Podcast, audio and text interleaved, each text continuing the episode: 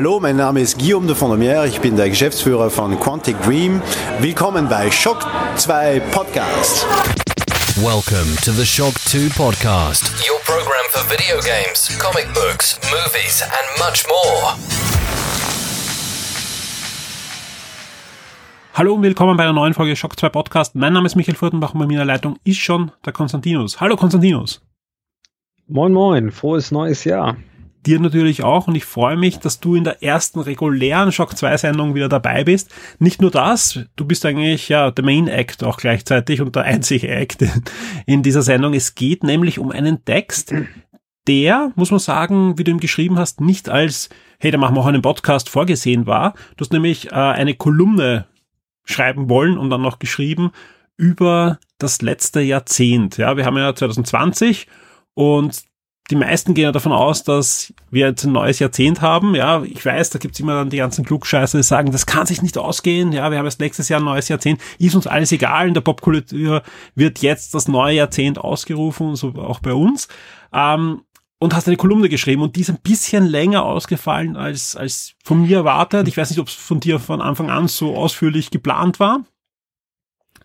Und ja kam auch gut an. Also sowohl die Leserzahlen, die reinen Brutto-Leserzahlen auf der Shock 2 Webseite, als auch die Kommentare sind, ich glaube jetzt, du hast kurz, kurz vor der Sendung nachgeschaut, 74 Kommentare auf deine Kolumne sind gut. Und habe ich gesagt, hey, wenn du dich schon so lang mit den letzten zehn Jahren auseinandersetzt, du mit den Highlights, ja, äh, dieses Jahrzehnts aus Sicht eines Videospielers, ja, dann lass uns da bitte doch drüber auch im Podcast drüber reden. Lass uns da einfach einen schönen, knackigen Podcast drüber machen nicht so, äh, wer jetzt die Kolumne gelesen hat, wir werden die jetzt nicht runterbeten, die Kolumne. Wir werden jetzt auch keine, kein Lexikon der letzten zehn Jahre machen. Wir wollen nämlich wirklich einen knackigen Podcast heute rausschmeißen und nicht eine zehn Stunden Sendung, sondern es soll natürlich auch unsere persönlichen Eindrücke dieser zehn Jahre widerspiegeln, vielleicht die eine oder andere Anekdote dazu erzählt bekommen und ja, als sonst gibt's eh sowohl natürlich in der Kolumne zum Nachlesen als auch im Forum im Topic, ja, wo wirklich fleißig diskutiert würde, äh, sowohl über den Titel selbst, da kommen wir gleich dazu, als auch natürlich Dinge, die du vielleicht nicht erwähnt hast, weil in zehn Jahren passiert natürlich so viel, dass du nicht alles in deine Kolumne hineinpacken konntest. Und das war ja auch Absicht, dass wir gesagt haben, okay, ihr da draußen habt natürlich einen ganz anderen Blick auch auf diese zehn Jahre. Und das ist natürlich auch kein kein toter Artikel. Und jetzt auch mit dem Podcast hoffentlich dann auch mit neuen Leben äh, erfüllt, sondern wer das hört und auch jetzt in der Diskussion Eindruck hat, entweder die zwei sind komplett auf dem Holzweg oder ihr habt da was ganz was Wichtiges vergessen, dann ab ins Forum und erzählt uns äh, davon und wir diskutieren dann gerne mit euch natürlich mit. Konstantinus, ja, die Jahre 2010 bis 2019. Du hast einen Untertitel gewählt, ja, Jahrzehnte Veränderungen. Selbst der wurde kritisiert im Forum, ja, weil viele gesagt haben, ja, stimmt, da hat es die eine oder andere Veränderung gegeben, aber die Jahre, Jahrzehnte davor waren doch viel, viel mehr Veränderungen. Da werden wir gleich dazu kommen, dass da dieses, dieses Jahrzehnt doch eines war, wo vielleicht auch Veränderungen stattgefunden haben, die auf den ersten Blick nett sind, aber auf den zweiten und dritten Blick vielleicht sogar maßgeblicher sind als viele Veränderungen in den Jahrzehnten davor, vor allem auch für die Zukunft der nächsten Jahre und nächsten Jahrzehnte. Wo wollen wir anfangen, Konstantinos? Ich habe ja mit meiner einfach bei den großen drei angefangen. Mhm. Bei Nintendo, Sony und Microsoft. Das sind ja quasi so ein bisschen so die Ankerpunkte. Dann lass uns da ein bisschen äh, dran herumhandeln. Ja, können wir gerne machen. Bei wem möchtest du anfangen? Ja, lass uns auch wie in der Kolumne bei Nintendo anfangen, weil ich glaube, Nintendo ist auch die Firma, die wahrscheinlich die turbulentesten zehn Jahre hinter sich hat, oder? Ja, ich glaube, das kann man tatsächlich so sagen. Und das liegt natürlich auch daran, dass Nintendos Hauptgeschäftsfeld halt Videospiele sind. Sony und Microsoft, die machen auch Videospiele, aber das sind halt nicht ihre Haupteinnahmenquellen. Bei Nintendo, die machen halt entweder sehr viel Gewinn oder sehr viel Verlust, dementsprechend, wie sie sich halt im Videospielmarkt verhalten. Und generell, wie der Videospielmarkt an sich, wie gesund der gerade ist. Denn wenn der Videospielmarkt von heute auf morgen zusammenbrechen würde, dann wären das sehr, sehr schlechte Nachrichten für Nintendo. Auch schlechte Nachrichten für Sony und Microsoft, selbstverständlich, aber besonders schlechte Nachrichten für Nintendo. Weil Nintendo hat wirklich eine kompakte ein kompaktes Unternehmen ist, das sich wirklich hauptsächlich auf Videospiele konzentriert. Und das ist ja tatsächlich, wie du gesagt hast, und Nintendo war ja wirklich sehr oft Thema bei uns auch im Podcast und generell, weil wir als Videospieler mit Nintendo einfach eine besondere Verbindung haben, da Nintendo den Konsummarkt damals wieder auf die Beine gebracht hat und die Geschichten kennen wir ja alle mittlerweile. es hat sich ja wirklich sehr viel getan bei Nintendo.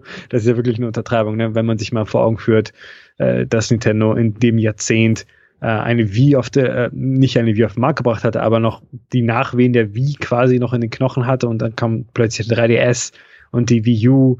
Ähm, zwei Flops, muss man sagen. Natürlich der 3DS weniger Flop als die Wii U. Vor allem, vor allem von Ab einer, von einer Steilkurve hinunter, weil einfach der DS ein mega Erfolg war, die Wii überhaupt alles weggeblasen hat zu ihrer Zeit. Und dann kam ein 3DS, der ja eine Notpreissenkung haben musste in den ersten Wochen und, und die Wii U, ja, die, die sie einfach nie erfangen hat. Ja, es ist ganz witzig. Es ist ja aktuell äh, Dr. Kawashima für die Switch erschienen. Ja. Und ich glaube, Dr. Kawashima ist ein sehr schönes Beispiel, einfach nur um zu sehen, wie groß die Veränderung war. Denn äh, du erinnerst dich bestimmt noch damals, als Dr. Kawashima für den DS erschienen ist. Das war ein riesiger Hype. Das war ja. wirklich ein gigantischer Hype. Plötzlich haben Leute über Videospiele geredet oder plötzlich wollten sich Leute einen DS kaufen, ein Handheld kaufen, die noch nie vorher ein Videospiel gespielt hatten. Und alle haben falsch gehalten. haben wollten. Alle haben ihn falsch gehalten. Sie wollten unbedingt zur Doku spielen, ne? Und äh, wir erinnern uns, in Deutschland gab es Werbung mit äh, Heidi Klum zum DS. Ja. Das war vorher einfach, das kann man sich vorher gar nicht erahnen, dass es wirklich so mainstreamig in Anführungsstrichen sein kann. Und dann im Vergleich dazu das 3DS Dr. Kawashima, das, was ich auch getestet habe für Shock 2, es, es erschien und alle haben es sofort wieder vergessen. Das ist wobei, ja wirklich absolut. Wobei gefühlt, gefühlt war jetzt dieser Switch-Release wieder zumindest im Fokus bei Nintendo ein sehr großer, ja, und ich bin jetzt sehr vorsichtig, weil ich weiß nicht, wie, wie sehr das Spiel ähm, davon profitiert, profitiert unter Anführungszeichen hat, dass es jetzt am 6. Jänner erschienen ist, sprich eigentlich äh, die Medien alle noch im Tiefschlaf sind und, und auch sonst, glaube ich, die die Beachtung des Spiels ein bisschen verloren war, wobei Dr. Kawashima natürlich ein Spiel ist, was man mit geschicktem Marketing auch Monate später nochmal hypen kann. Ähm, weil, weil, warum ich, warum ich glaube, dass Nintendo einen hohen Stellenwert gesehen hat, es war ähnlich wie wenn ein Pokémon-Spiel erscheint, was so NDEs und, und, und so weiter betrifft. Ich will jetzt gar nicht so viel ausführen, aber, aber es war sehr, sehr merkwürdig, wie, wie dann Nintendo heikel drauf war auf, auf die Vorabversion des, des Spiels. Ja, Nintendo, ich glaube, die sind auch ganz schlau, indem sie so Neujahrsvorsätze kombinieren in die Werbestrategie für Dr. Kawashima zusammen ja. mit Ring Fit Adventure. Einfach, hey, ja. neues Jahr, neues Ich. Äh, Dr. Kawashima, erinnerst du dich noch daran? Das ist ja, ich glaube, tatsächlich so eins zu eins in dieser Werbung. Erinnerst du dich noch daran? Was ist dein äh, geistiges Alter heutzutage, ne, nach all diesen Jahren? Gibt sie wirklich die Werbung? Uh, ich schaue ich schau kein Fernsehen. ich glaube, das lief einfach auf YouTube. Ja, ich okay. schaue auch kein Fernsehen. Aber ich glaube, der YouTube-Clip halt. Ne? Ich muss mal die Verpackung aufmachen. Das mache ich jetzt ganz, äh, ich habe das wirklich vor mir liegen. Das live on air, ja. live unpacking, ja. Jetzt wisst ihr auch, warum noch kein Review online ist. Jetzt machen wir ASMR, das ist ja. unser. Da ist wirklich ein Stift drinnen. Da ist wirklich ein Stift in der Verpackung. Spannend. Und der Stift ist ja jetzt geleakt, den kann man auch bald einzeln kaufen. Für 8 Euro Echt? oder so. Mhm. Das ist ein Stylus. Ein Stylus, ja, so ein Standard-Stylus für den Taschenrechner. Ja. Es ist einfach nur an sich einfach Dr. Kawashima oder Brain Training. Ähm, ja. So eine schöne Parallele, ne? wie sich die Zeit verändert haben und ein Jahrzehnt ist vorbei und plötzlich ist Dr. Kawashima wieder dabei. Aber es ist wirklich nur ein schönes Beispiel, einfach da zu sehen, wie groß das war auf dem DS und wie groß der DS an sich war und wie klein im Vergleich dazu der 3DS war. Ja. Ich weiß noch, wie äh, Analysten meinten, Nintendo kann für den 3DS jeglichen Preis ähm, fordern, das wird sich verkaufen wie heiße Semmeln und wir wissen ja alle, was passiert ist. Also ich kann mich noch ganz gerne erinnern, wie Botschafterprogramm, äh, ne? genau, genau. Ich kann mich noch ganz gerne erinnern, wie Iwata plötzlich da stand, ey Leute, äh, das läuft nicht, wir müssen den Preis senken und als Entschuldigung, weil wir wissen, das ist passiert eigentlich nicht und wir wollen das nicht, äh, bekommt ihr halt diese Botschafterspiele, die ja auch nicht mehr einzeln verkauft wurden danach. Ne? Das wäre so Nintendos Versprechen, ja, das ist jetzt extra für euch gemacht und wir verkaufen sie nicht extra an andere Leute später. Und das ist ja tatsächlich auch so passiert. Ja. Es ist einfach ein sehr komisches, es war ja auch ein sehr komisch an sich, einfach total merkwürdig ich erinnere mich noch damals, wie die Händler das noch gar nicht genau wussten, dass plötzlich der Preis so stark gesunken ist und Leute konnten halt in 3DS kaufen gehen zum kleineren Preis mit dem Botschafterprogramm und das war einfach, ja, das war einfach eine sehr wilde Zeit, die halt schon länger her ist, daher erinnern sich die Leute nicht mehr. Und natürlich ist Nintendo von damals nicht mehr das Nintendo von heute, was nicht nur an äh, der Switch liegt, sondern auch am Management. Wenn wir uns anschauen, wie viele Jahre lang wir immer über Iwata und Miyamoto geredet haben und es eigentlich mit zusammen mit Reggie die drei und Shibata für Europa, also die vier bekannten Figuren Nintendos waren. Wenn wir uns das heutzutage anschauen, natürlich, Iwata ist verstorben, selbstverständlich. Dazwischen gab es einen anderen CEO, der aber nur so ein Zwischen-CEO war, der auch nur ähm, eigentlich so ein Buchhalter war quasi. Ja. Und jetzt haben wir einen neuen CEO mit Furukawa, der jahrelang in Deutschland gelebt und gearbeitet hat, der jetzt nicht so offen zur Kamera spricht wie ein Iwata, aber natürlich so die Strippen zieht im Hintergrund. Und wir haben neue Manager, die plötzlich äh, viel öfter durch Nintendo Direct auch wie Koizumi einfach direkt mit uns sprechen. Dieser Koizumi, der war jahrelang bei Nintendo selbstverständlich, hat an Mario Galaxy mitgearbeitet und so weiter und so fort. Und plötzlich ist er derjenige, der die Switch in Japan den ganzen Medien und den ganzen Entwicklern vorstellt, damals mit der Switch-PK. Es hat sich also wirklich sehr, sehr viel verändert bei Nintendo intern und auch wie sie sich extern geben. Und da ist das beste Beispiel und ich glaube, da wird auch absolut jeder zustimmen, natürlich Nintendo Direct ähm, dass Nintendo dieses geheimturmerische Unternehmen, das ja früher wirklich nur in Pressemitteilungen und halt auf der E3 agiert hat, früher noch eine eigene Messe hatte und Tokyo Game Show, dass sie plötzlich so direkt etwas ins Internet äh, senden und was mittlerweile auch einfach kopiert wird von PlayStation, sehr offensichtlich. Microsoft hat natürlich so eine eigene Geschichte mit dem Xbox Fanfest, wie auch immer genau das heißt. Aber dass Nintendo auch wirklich so eine Vorreiterrolle spielen würde in dieser direkten Kommunikation, wie ich in der ähm, Kolumne auch erwähnt habe, ich glaube, das hätte vor zehn Jahren keiner erwartet. Absolut, ja. Also man, Nintendo hat es halt echt geschafft, sich wieder neu zu erfinden. Sehr spannend. Ich bin jetzt sehr gespannt, was halt auch äh, ja eigentlich schon in diesem Jahr passiert jetzt mit Nintendo, wie sie auf die auf die neuen Konsolen reagieren. Ob mit, mit neuer Hardware oder einfach mit einer Spieleflut. Mal sehen. Also wie gesagt, ich, ich, ich hoffe nur, dass Nintendo nicht wieder zu lang wartet, um, um da ja, um wieder, wieder, wieder ins Hintertreffen zu, äh, komplett zu kommen. Aber das kann ja natürlich passieren. Mal sehen, was, was Sony da jetzt wirklich an Features noch reingepackt hat in die PlayStation 5. Äh, weil ich glaube, dass Sony schon erkannt hat, dass Nintendo da jetzt eine echte, ein echter Mitbewerb geworden ist wieder. Also ich glaube nicht, dass ich Sony, ich, ich weiß gar nicht, ob die PlayStation 5 so gegen die Xbox One, äh, Xbox Series X zielt, sondern ich glaube, dass wir noch nicht alle, alle Teile der Sony-Strategie gesehen haben, was die PlayStation 5 betrifft, weil ich glaube, da gibt es einige Teile, die sie noch ganz klar auf die Switch beziehen wollen. Ich weiß noch nicht genau wie, ja, aber äh, ich bin mir sicher, da kommt noch irgendwas, was, was gegen die Switch zielt. Ja, ich, nein, das ist, ich sage jetzt nicht, dass ein Sony Handheld kommt, ja, das glaube ich nicht, aber irgendwas kommt da. Also da, ähm, weil, weil ich glaube nicht, dass, dass Sony da zusieht komplett. Also irgendwie werden sie dagegen Maßnahmen noch einleiten. Und da muss halt äh, Nintendo reagieren. Wir wissen, sie haben ein paar Spiele noch in der Hinterhand, ein paar Sachen sind schon angekündigt, ein paar Sachen werden sicher noch angekündigt werden. Aber wir wissen auch, dass selbst ähm, bei, bei Zeiten, wo Nintendo ganz weit vorne war, das nicht ewig hält. Ja, weil auch ein, ein Super Nintendo war so extrem weit vorne und hat sogar mit einem Donkey Kong Country das eine oder andere Jahr der Playstation noch Parole halten können, aber nach dem dritten Donkey Kong Country war es halt dann aus und das darf diesmal nicht passieren, ja. Also ich sage jetzt nicht, dass dieses Jahr Hardware kommen muss, aber 2021 spätestens muss Hardware kommen. Ja, ich glaube auch, was, ähm, um noch kurz Nintendo ein bisschen abzuschließen, was man auch ganz gut erkennen kann, wie sich so das Grund, wie sich der Grundgedanke verändert hat. Äh, die Wii U und der 3DS, die wirkten ja wirklich so wie Produkte, die auf ähm,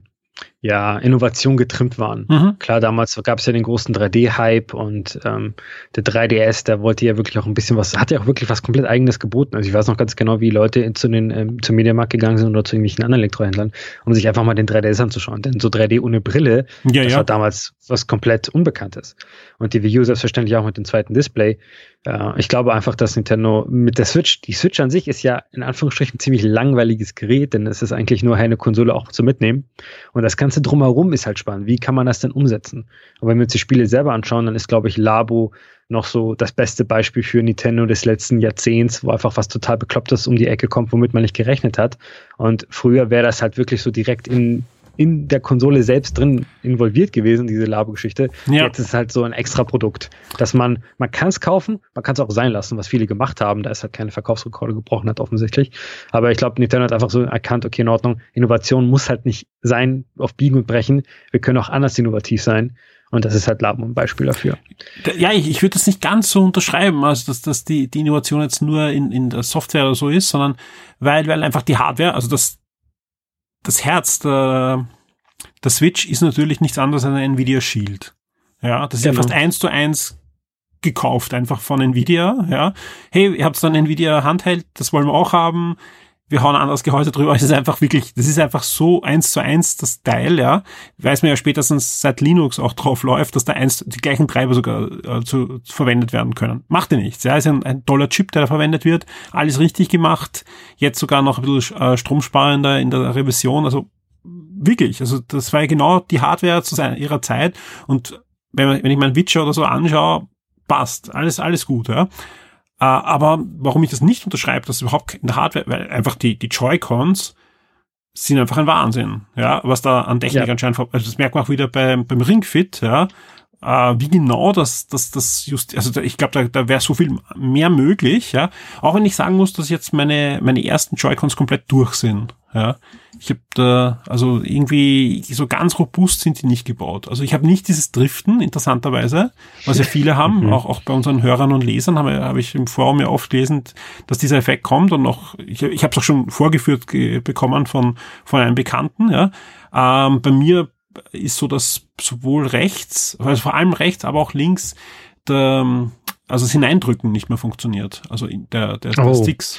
Und damit Das funktioniert. schlecht. Bei, mir, Witcher, ich, bei Witcher bin ich draufgekommen, da tut man anvisieren damit, wenn ich ihn eindrücke, ja, ging nicht mehr. Muss ich, muss ich austauschen. Also sehr, sehr betrüblich. Und das, das, die sind ja noch immer sehr teuer. Ja. Aber, aber Ja, trotzdem, natürlich. ich bin Also, begeistert, was an Technik drinnen ist in diesen Joy-Cons. Ja, diese, diese Idee der Hybridkonsole, das war ja auch ein Wunsch des letzten Jahrzehnts, die plötzlich auch aktuell ist. Ja. Äh, die Vita, wenn wir schon bei Sony sind, Mhm. ich habe das Gefühl, die Vita wollte das sein, aber dafür war die Technik halt noch nicht auf dem richtigen Stand. Also die Vita war halt so ein Zwischending. Was ich, ich äh, weiß nicht, war, war die Technik noch nicht am richtigen Stand? Es konnte, man konnte nicht Uncharted 2 oder 3 unterwegs spielen. Das ging halt nicht. Ja, aber hätte man umsetzen können. Das war ja nur ein, ein, ein, ein strategischer Wille, ja. Weil gefühlt finde ich, du? ja, ich glaube schon, dass man das runter, weil es gab ja Spiele, die, die die Qualität von Heimkonsolenversionen konnten, ja. Also vielleicht nicht alles, ja, äh, aber also es war einfach kein, ich meine, wahrscheinlich war es das richtige Zug, weil einfach auch Sony gesagt hat, wir wollen eine PlayStation 4 mit der Bauer von einer PlayStation 4 und die Vita ist nicht unsere einzige Konsole. Ich glaube, das ist einfach der, der Wille von Sony zu sagen, eine Vita-like-Konsole ist unser einziges Gerät, ja, und wir setzen da drauf, wir glauben dran, weil das darf man nicht vergessen, ja. Nintendo ist da, wenn das hätte, wenn das hätte auch floppen können, dann wäre es das gewesen, ja, dann, dann wäre, da der Handheld und der Heimmarkt auf einmal futsch gewesen. Und das ist schon ein Mut, den man Nintendo zuschreiben muss. Also die müssen schon ziemlich an der Wand gestanden sein mit der Wii U und mit das, das. Ich finde das schon sehr radikal. Und gerade Sony war einfach nicht so weit, da zu sagen, wir setzen da alles auf eine Karte. Gerade nachdem die BSB uns ähm, ja ganz merkwürdig verstorben ist, ja, wenn ich mir die Verkaufszahlen der BSB Hardware anschaue, ist das ja, davon einem Flop zu reden, ist ja überhaupt sehr merkwürdig. Nein, ja, das ist ja ries Ja, ein ja. Riesenerfolg. Es war einfach Ja. nur ein, ein Opfer der Raubkopien, aber andererseits bei, bei der Menge, ich verstehe noch immer nicht ganz, was da, was da los war mit der BSB, dass die Leute keine Spiele mehr gekauft haben, ja. Weil haben, haben wirklich alle raubkopiert auf der BSB? Ich, ich, ich weiß es nicht, ja. Also da, weil ich, ich, ich, wenn nur wenn in der Vergangenheit, auch auf der PlayStation 1 fand ich das von, von der, oder auch auf der PlayStation 2 war doch diese Raubkopierproblematik viel, viel größer und trotzdem haben sich auch die Spiele verkauft, ja. Aber das war, also die, die BSB sind unter den Fingern verstorben, ja, obwohl da viele gute Spiele da waren. Dann kam die Vita und, und die, die ging halt gar nicht, ja. Und dann kommt Nintendo mit einer Vita-Konsole, äh, die natürlich ist ja einige Jahre vergangen, aber trotz äh, schon, schon ein bisschen potenter, aber auch nicht so viel mehr, ja. Und macht alles richtig. Also das war schon, und ich glaube schon, dass da auch dran liegt, dass einfach Nintendo gesagt hat, okay, wir setzen auf eine Karte, wir bündeln die Teams auch im Großen und Ganzen, vor allem jetzt, auch wo der 3DS eigentlich wirklich äh, vorbei ist, ja. Aber auch schon am Anfang gab es ja einige Spiele, die auch parallel erschienen sind und, und man merkt einfach, dass, was ja wirklich auch das Versprechen von Nintendo war, es wird genug Spiele von uns geben. Und bis auf einzelne Monate kam ja wirklich ständig was von Nintendo. Und das hat, hat sich bezahlt gemacht. Ja, ja, die interne Struktur, Umstrukturierung ist ja auch tatsächlich, wie du erwähnt hast, früher gab es zwei Nintendos, eins für Handheld und eins für Konsole. Genau. Und Leute, die Wii U und 3DS besaßen, okay, die haben halt drei Monate lang nichts auf der Wii U bekommen, dafür kamen drei gute 3DS-Spiele raus. Und, und also ich kann mich noch ganz genau an diesen Rhythmus Ja, ja. erinnern. Oh, nichts für die Wii U, aber für den 3DS. richtig. Und Ja. mittlerweile gibt es halt nur noch ein Nintendo. Äh, Genau. Natürlich ist, das heißt jetzt nicht, dass wir jeden Monat drei neue Spiele bekommen für die Switch. Das zumindest ist einfach eins. nicht möglich. Aber zumindest eins, ja, das ist ja zumindest das Ziel, ne? Und gerade wenn Ja, man das die letzten Monate anschaut, gab es eins von Nintendo und meistens eins, zwei oder drei sogar von Third Parties, die wirklich gut waren. Ja, also das, Ja gut, die, das die Third-Party-Geschichte ist ja auch eine Sache, die wir mittlerweile einfach als selbstverständlich ansehen lassen. Ja, Ja, ja. klar, es gibt ein Witcher für die Switch, was auch einfach total bekloppt ist vor ein paar Jahren, äh, was komplett bekloppt gewesen wäre vor ein paar Jahren. Fortnite, das aktuell größte Spiel der Welt, ist auch auf Switch und sehr erfolgreich anscheinend, da Epic da auch äh, natürlich ganz regelmäßig neue Updates rausbringt und so weiter und so fort. Äh, das Doom und Wolfenstein und die ganzen anderen Geschichten sind auch alle auf der Switch. Das sind also auf der Wii U, da hätte man geweint vor Ja. Freude. Ich weiß noch, dass Batman eine große Geschichte war auf der 3U. Batman erscheint für die Wii U. Das ist halt, oder Deus Ex, das sind drei Jahre alte Spiele, die jetzt auch auf der Wii U erscheinen, aber auf der Switch ist das zum Launch-Tag meistens. Also bei gewissen Publishern natürlich. Ne? Ja, Das, das hat sich einfach komplett gedreht und natürlich äh, sieht man das einfach als sofort, man gewöhnt sich sofort daran. Das ist ja generell bei allem so. Ne? Äh, man gewöhnt sich sofort an Veränderungen und man bemerkt sie nicht mehr, dass sie, dass es große Veränderungen waren. Aber es waren halt Veränderungen, ja. Das ist halt, das ist halt so. Es war früher nicht so und plötzlich ist es so. Und auch wenn man sich dran gewöhnt hat, ist es immer noch eine Veränderung.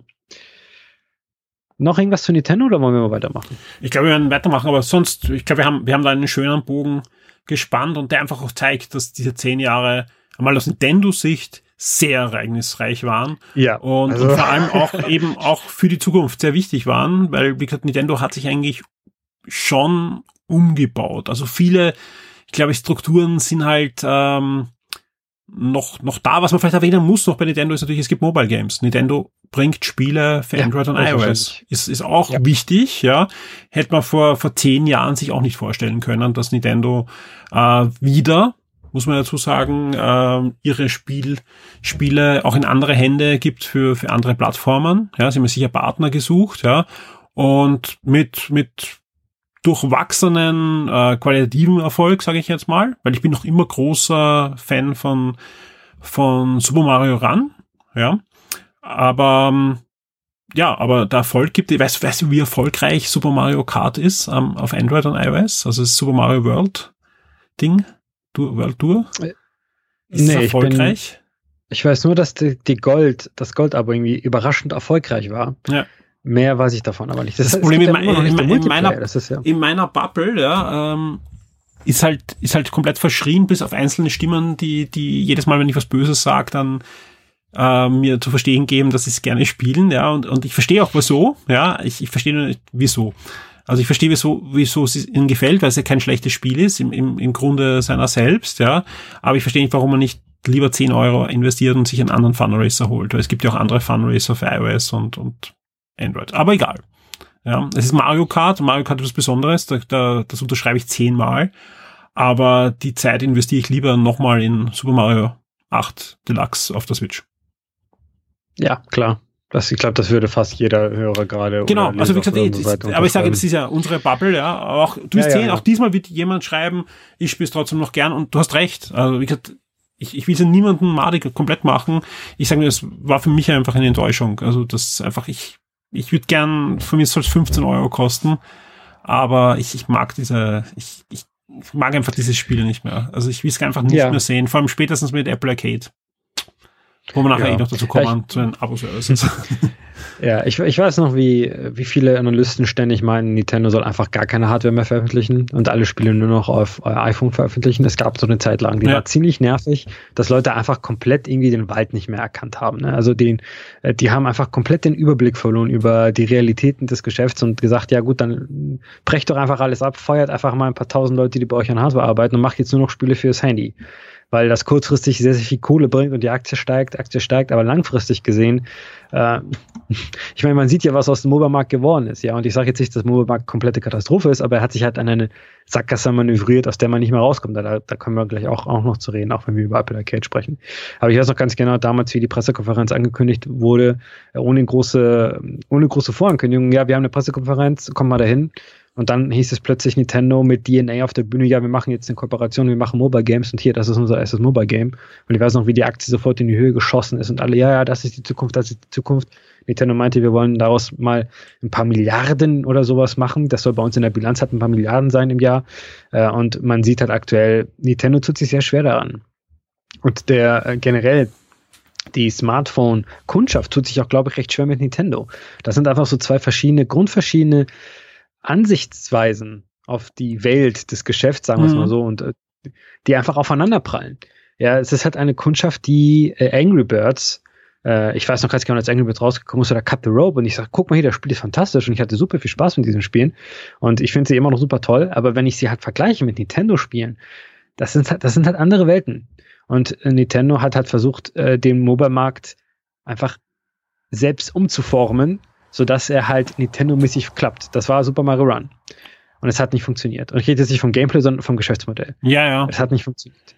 Uh, und mittlerweile haben sich eingesehen, okay, in Ordnung, wir, wir, sind Nintendo, trotzdem sind wir nicht mächtig genug, um Aber dieser zehn, Smartphone. Zehn Jahre vorher hätte es noch funktioniert. Ein Super Mario vorher. Run zehn Jahre vorher auf iOS bringen, wäre ein Mega-Seller gewesen. Das hätte alles weggeblasen. Weil da hätte man auch noch 10 Euro verlangen können für ein Spiel. Man darf nicht vergessen, ja. das erste Angry Birds hat auch 5 Euro gekostet. Das erste Monkey Ball für ja. das Handy hat ja auch, glaube ich, 5 Euro gekostet. Nein, nein, nein, hat auch nein, nein, nein, nein, das erste Monkey Ball hat über 10 Euro gekostet. 10 Euro, okay. Ja, ja, gut, 10, 12 Euro, ja. Na klar, das, das, hat jeder gesagt, Wahnsinn. Am, am, am Game Boy Advance kostet das 39, ja, also es ist einfach, ja, genau, oder was genau, da gerade genau, aktuell genau, ist. Jeder sagt, waren 10 Euro für ein echtes Monkey Ball. Es war ein wirklich vollwertiges Spiel mit Bewegungssteuerung, die super funktioniert hat, ja. Aber ja, die haben sich halt selber den Markt kaputt gemacht, ja, weil sie einfach gierig waren und gesagt haben, okay, das, es reicht nicht, das Spiel eine Million mal zu verkaufen und dann das nächste Spiel zu entwickeln, sondern wir wollen, wir wollen das Spiel herschenken und dann die Leute melken bis zum Kind nicht mehr. Das hat halt nicht ja. funktioniert, ja. Also man kann sich erinnern, Gameloft hat mal gute Spiele gemacht. Ja, das waren meistens Klone von irgendwelchen AAA-Spielen, aber die waren gar nicht so schlecht. Kopien und Call of Duty Kopien ja, und so. Oder, ja. oder halt äh, kleine Versionen von äh, Ubisoft Lizenzspielen. Also weil einfach, die waren ja, ist ja ein Konzern früher gewesen. Und ich kann mich mhm. erinnern auf ein 2D Splinter Cell und so, die waren super. Die waren echt gut zum Spielen, haben 5 Euro gekostet für diese ganzen Java-Handys. Symbian hat alles gut funktioniert, ja, war ne, nett zum Spielen und hat einen Spielspaß gehabt von einem Splinter Cell am Game Boy Advanced. Hat aber 5 Euro gekostet. aber es hat ihnen nicht gereicht. Ja, den Leuten. Schade. Ja, und man muss da auch, wenn wir recht positiv immer sind gegenüber Nintendo, wenn es passt, hier sollten wir mal ein bisschen negativ sein. Nintendo hat so ein bisschen, die hatten am Anfang so ein bisschen das Gefühl gegeben, okay, wir wollen nicht äh, das Geld aus der Tasche ziehen, den Leuten, denn wir achten und wir sind ja familienfreundlich und Kinder und so weiter und so fort. Aber mittlerweile muss man diese Gedanken einfach komplett außer Acht lassen, denn wenn ich mir anschaue, das erfolgreichste Mobile Game von denen, das ist halt Fire Emblem Heroes, glaube ich, heißt mhm. das, oder Warriors, Fire Emblem Heroes. Und das ist halt einfach nur eins zu eins ein Gacha-Game. Gacha, das ist dieses japanische Monetarisierungsmodell, bei dem man zufällige Charaktere bekommt und die haben verschiedene Fähigkeiten und Seltenheitsstufen. Es gibt eine Kolumne von mir zu Gacha, kann man ganz gerne nochmal nachlesen, was genau das eigentlich ist. Und das ist halt so das dominante Geschäftsmodell Japans und da, das ist halt auch das erfolgreichste Spiel Nintendos. Ja. Und wenn die weiterhin wirklich viel Kohle machen wollen, dann wird es auch in nächster Zeit Gacha-Elemente in allen Spielen geben. Und ein Spiel, bei dem man halt nicht denken würde, dass es da Gacha gibt, Mario Kart. Auch fürs, fürs Handy. Das hat auch Gacha-Elemente drin, ja? ja. Es gibt verschiedene Charaktere mit verschiedenen Stufen und wenn du eine goldene Peach benutzt, dann ist sie halt stärker, als wenn du eine silberne Peach benutzt oder bekommst mehr Münzen oder so. Und das sind da Gameplay-Elemente, vor, vor zehn Jahren hätte da auch keiner gedacht, dass Nintendo sowas machen würde. Aber doch machen sie. Oder so ein Spiel wie Mario, Dr. Mario. Ja, das hat, das erinnert genau an Bejeweled oder an mhm. Candy Crush oder so, einfach wie es aufgebaut ist. Ja. Also dieses, diese Ära, nicht diese Ära, diese Aura des netten Nintendos, äh, das halt moralisch höher ist als die ganzen Singer und die ganzen anderen äh, Unternehmen auf Mobile-Markt, das, das muss man einfach ablegen, denn das ist einfach nicht mehr der Fall. Nintendo hat versucht, tatsächlich versucht, ihr Modell dem Markt äh, aufzuzwingen. 10 Euro und ihr seid durch und keine Inner-Purchases mehr und keine Lootboxen und kein sonst was, hat nicht funktioniert. Der Markt hat gesagt, interessiert uns nicht. Wir wollen Werbung, wir wollen kostenlos, wir wollen egal was, solange wir halt nicht bezahlen müssen oder solange halt wir weniger bezahlen müssen. Und ich weiß auch, dass Mario Run auch tatsächlich mal in einem Sale war für 5 Euro oder so äh, ähm, im Handel, also im Handel in den App Stores, was auch einfach sehr untypisch ist für Nintendo. Ich meine, stell dir vor, Nintendo verkauft ihr Mario Game auf Switch für 50 Prozent. Wenn 30 Prozent schon sind, ist das eine riesige News. Und dann sind es halt irgendwie immer noch 50 Euro oder so. Aber 50 Prozent, das wäre wirklich, ähm, das kann man sich ja kaum vorstellen auf der Switch oder auf anderen Plattform. Aber ja, also Nintendo hat auch sehr schnell erkennen müssen, dass der Markt stärker ist als sie selbst, als das Unternehmen selbst. Und auch das ist in diesen letzten zehn Jahren passiert. Ja, das ist eine sehr schnelle Veränderung gewesen, aber es ist doch tatsächlich, die mussten schnell umdenken, weil sie halt sehr schnell gemerkt haben, das funktioniert so nicht, Leute, und das wird eine Katastrophe werden, wenn wir uns nicht anpassen. Und wir sind, also ich bin sehr gespannt, was eigentlich ihr nächstes Spiel sein wird, denn es gab ja schon vor Ewigkeiten Gerüchte, dass ein Zelda für iOS und Android mal erscheinen soll. Und wo ist das? You know? Äh, was passiert da? Ich bin sehr gespannt zu schauen. Kannst jede Schatztruhe dann einzeln kaufen. Das Master-Schwert gibt es dann in Gold, Silber und Kupfer-Edition. Noch, ja. noch lachen wir. Ja, äh, ich würde sagen, wir, wir kommen nachher noch mal kurz zu Nintendo, das kann ich jetzt schon sagen, weil es gibt etwas, ähm, das, ähm, was, was wir im Podcast auf alle Fälle noch drin haben, was uns auch wieder zu Nintendo führen wird. Ja, Kommen wir aber, würde ich sagen, jetzt zum nächsten Konsolenhersteller und kommen wir zu dem Konsolenhersteller, der wahrscheinlich die größte Niederlage in, in den letzten zehn Jahren erleben musste, nämlich Microsoft, die von einem ziemlich hohen Sockel in den Markt eingetreten sind von der, der jetzigen Konsolengeneration mit der Xbox 360 sehr, sehr erfolgreich waren, ja, weltweit, in manchen äh, Regionen teilweise sogar Marktführer waren oder zumindest an der Marktführerschaft gekratzt haben, ja, und dann richtig versiebt haben innerhalb von wenigen Tagen, äh, es geschafft haben, das Herrscharen von Xbox-Fans zu Sony überlaufen. Und ja, Konstantinos, wie war das 2013 bei der E3? Da konnte man, das war wie ein, wie ein Autounfall, man konnte nicht wegschauen. Ne?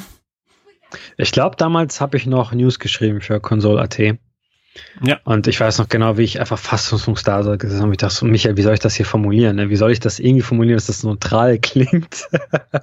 Weil es ist einfach, also ich meine, jeder, der sich denkt, Marketing und äh, PR sind e egal, denn das Produkt spricht für sich, diese E3 oder Microsoft generell damals ist das Beweis dafür, dass das nicht stimmt. Also wie man einfach, also Marken sind wichtig. Das ist das, was man eigentlich beim Marketing lernt. Marke ist das Wichtigste, was man haben kann. Denn eine Marke, die ist halt mit Gefühlen aufgebaut und mit Vertrauen, wenn man das halt jahrelang aufgebaut hat, das kann alles so schnell kaputt gehen. Und äh, Microsoft mit der Xbox war halt das perfekte Beispiel dafür, wie schnell es kaputt gehen kann.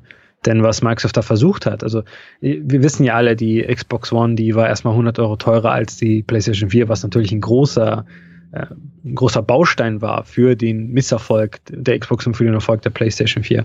Natürlich war auch Kinect dabei, das viele einfach nicht haben wollten. Äh, Microsoft behauptete immer nie, ohne Kinect funktioniert das nicht. Und das, ich glaube, zu einem gewissen Teil hat das gestimmt. Damals bei, als sie das OS aufgebaut haben, aber natürlich kommt dann plötzlich die Pressemitteilung, ohne Kinect brauchte jetzt doch nicht mehr und es hat trotzdem weiterhin funktioniert.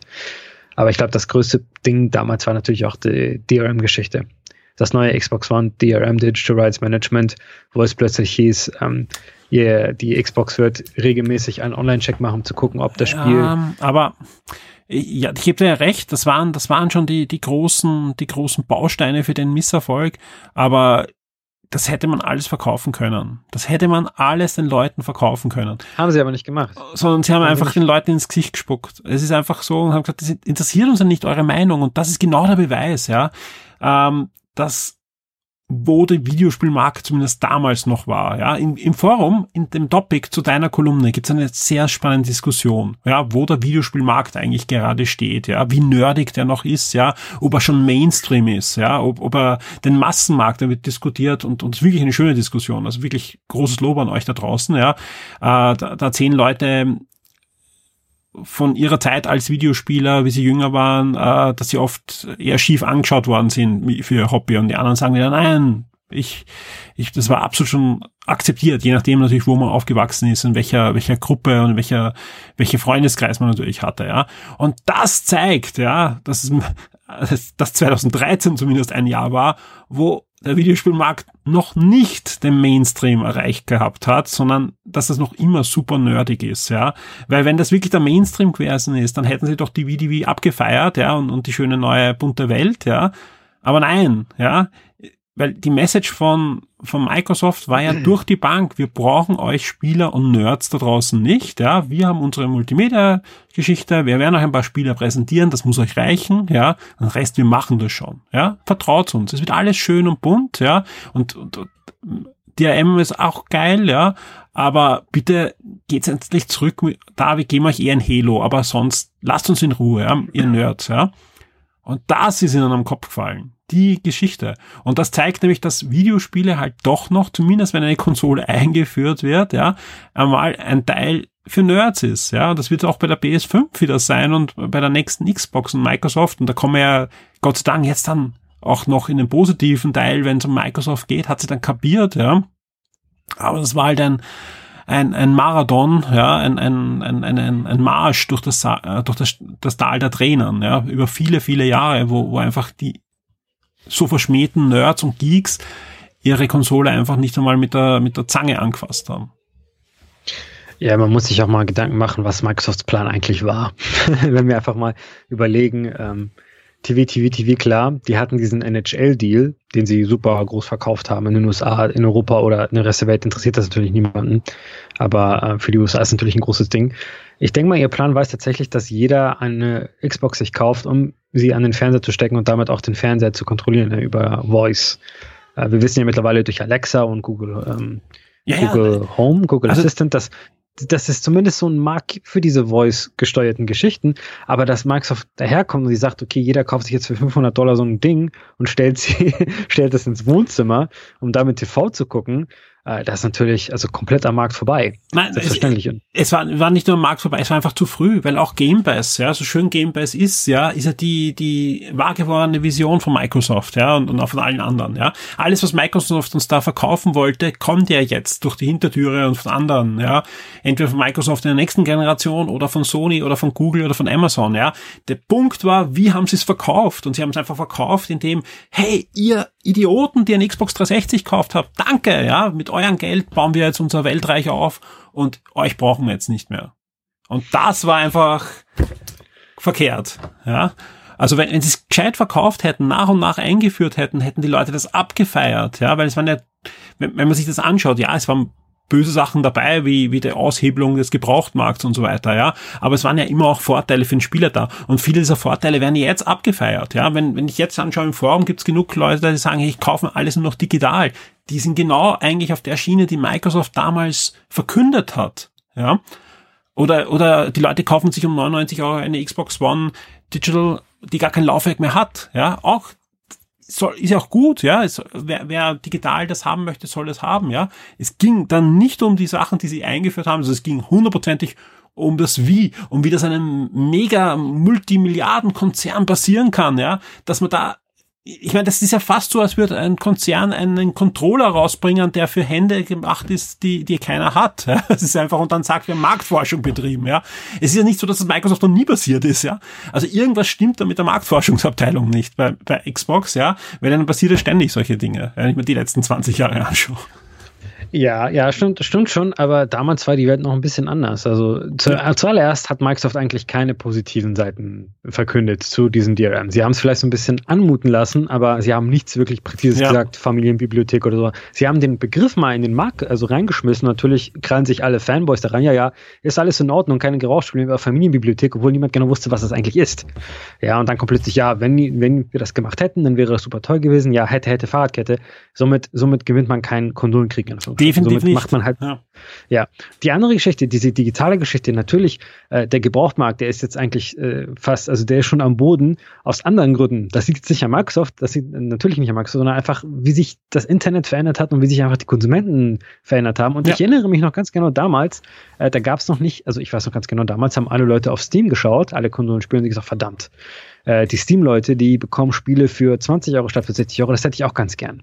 Denn früher waren digitale Versionen eigentlich immer teurer als die physischen Versionen äh, und halt ein bisschen, bisschen, bisschen äh, im Preis runtergesetzt, aber niemals 50 oder 70 Prozent, was heutzutage Woche für Woche bekommen wir sogar auf der Switch Sales. Natürlich nicht von, äh, nicht von den Nintendo eigenen Spielen, aber von vielen anderen Spielen mit sehr hohen Rabatten. Das war früher nicht der Fall.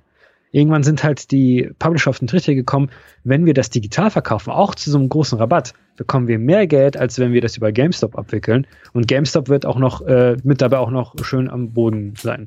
Also GameStop wird auch noch abgefrühstückt, was natürlich positiv für uns ist.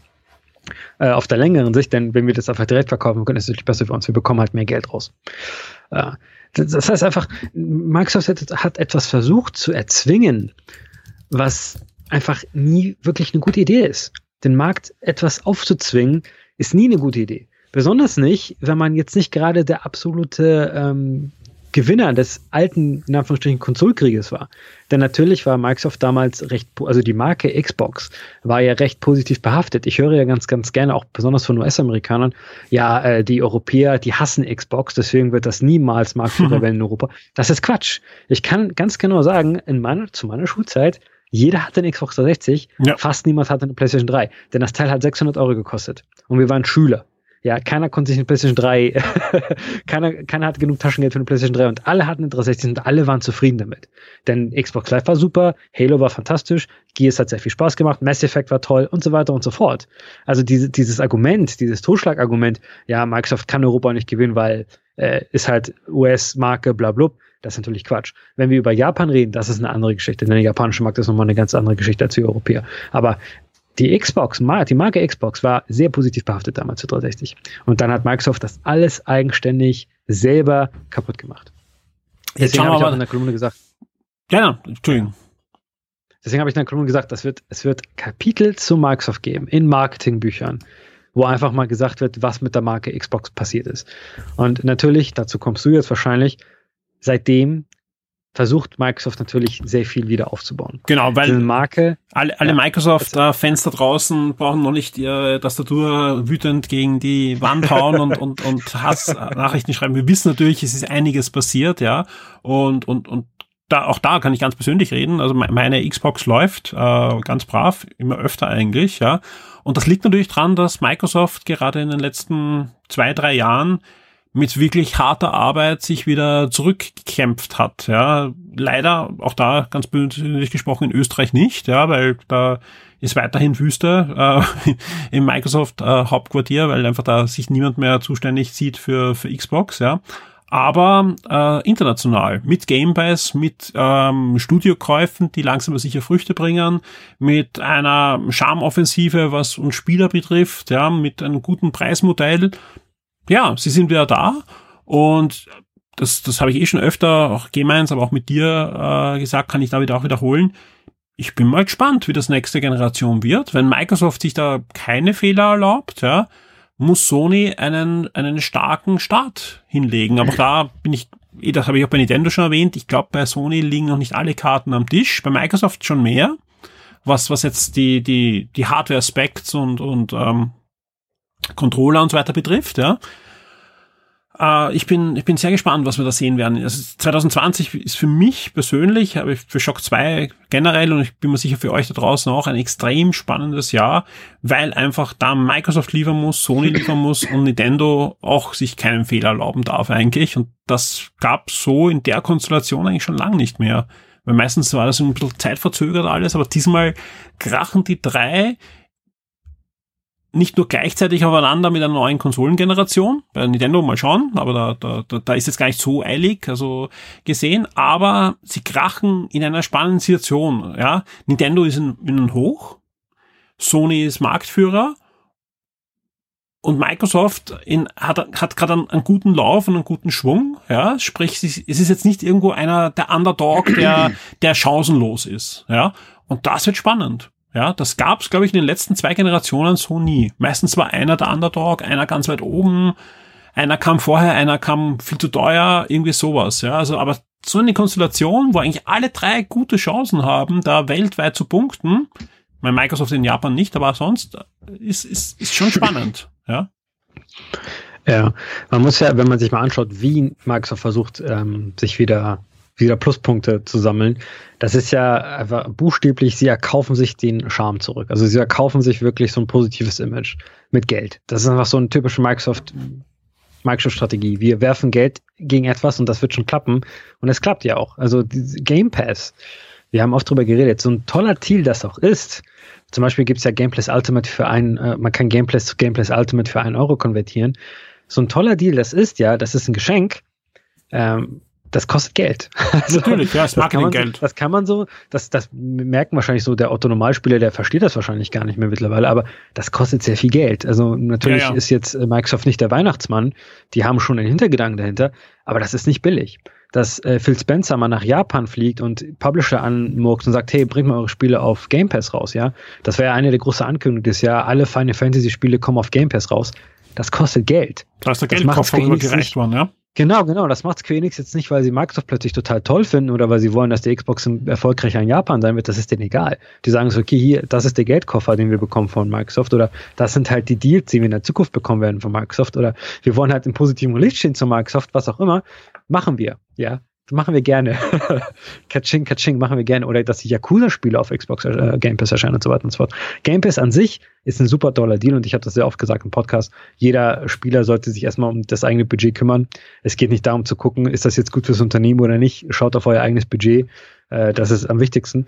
Aber man sollte halt schon wissen, im großen, im großen Bild ist das wirklich, äh, Microsoft wirft gerade mit Geldkoffern um sich. Dass sie Studios aufkaufen, das ist natürlich jetzt auch gerade ziemlich teuer. Das hätten sie auch viel günstiger machen können, wenn sie einfach mal ihre, ihr Portfolio über die Jahre lang langsam sicher aufgebaut hätten. An Oder nicht, nicht die Studios geschlossen. Vor allem. Ja. Also das, es ja. Hätte, es hätte, sie, sie haben es ja, das ist ja das, äh, das, sie haben ja in der Mitte der, halt, nein, nein, das ist einfach, das ist alles furchtbar, ja. Mitte der Xbox 360-Ära haben die wirklich spitzen Studios gehabt, ja, und dann alle, es war, es, es ging ja, es, es fing ja schon Mitte der Xbox 360-Ära an, wo sie gesagt haben plötzlich, na, wir sind so erfolgreich, jetzt reicht's, dass wir Third-Party-Titel haben. Und da haben sie dann angefangen, Studios zu schließen, die gute Spiele gemacht haben, wenn sie nicht mega erfolgreich waren. Ich sage Ensemble-Studios und, und, und, ja.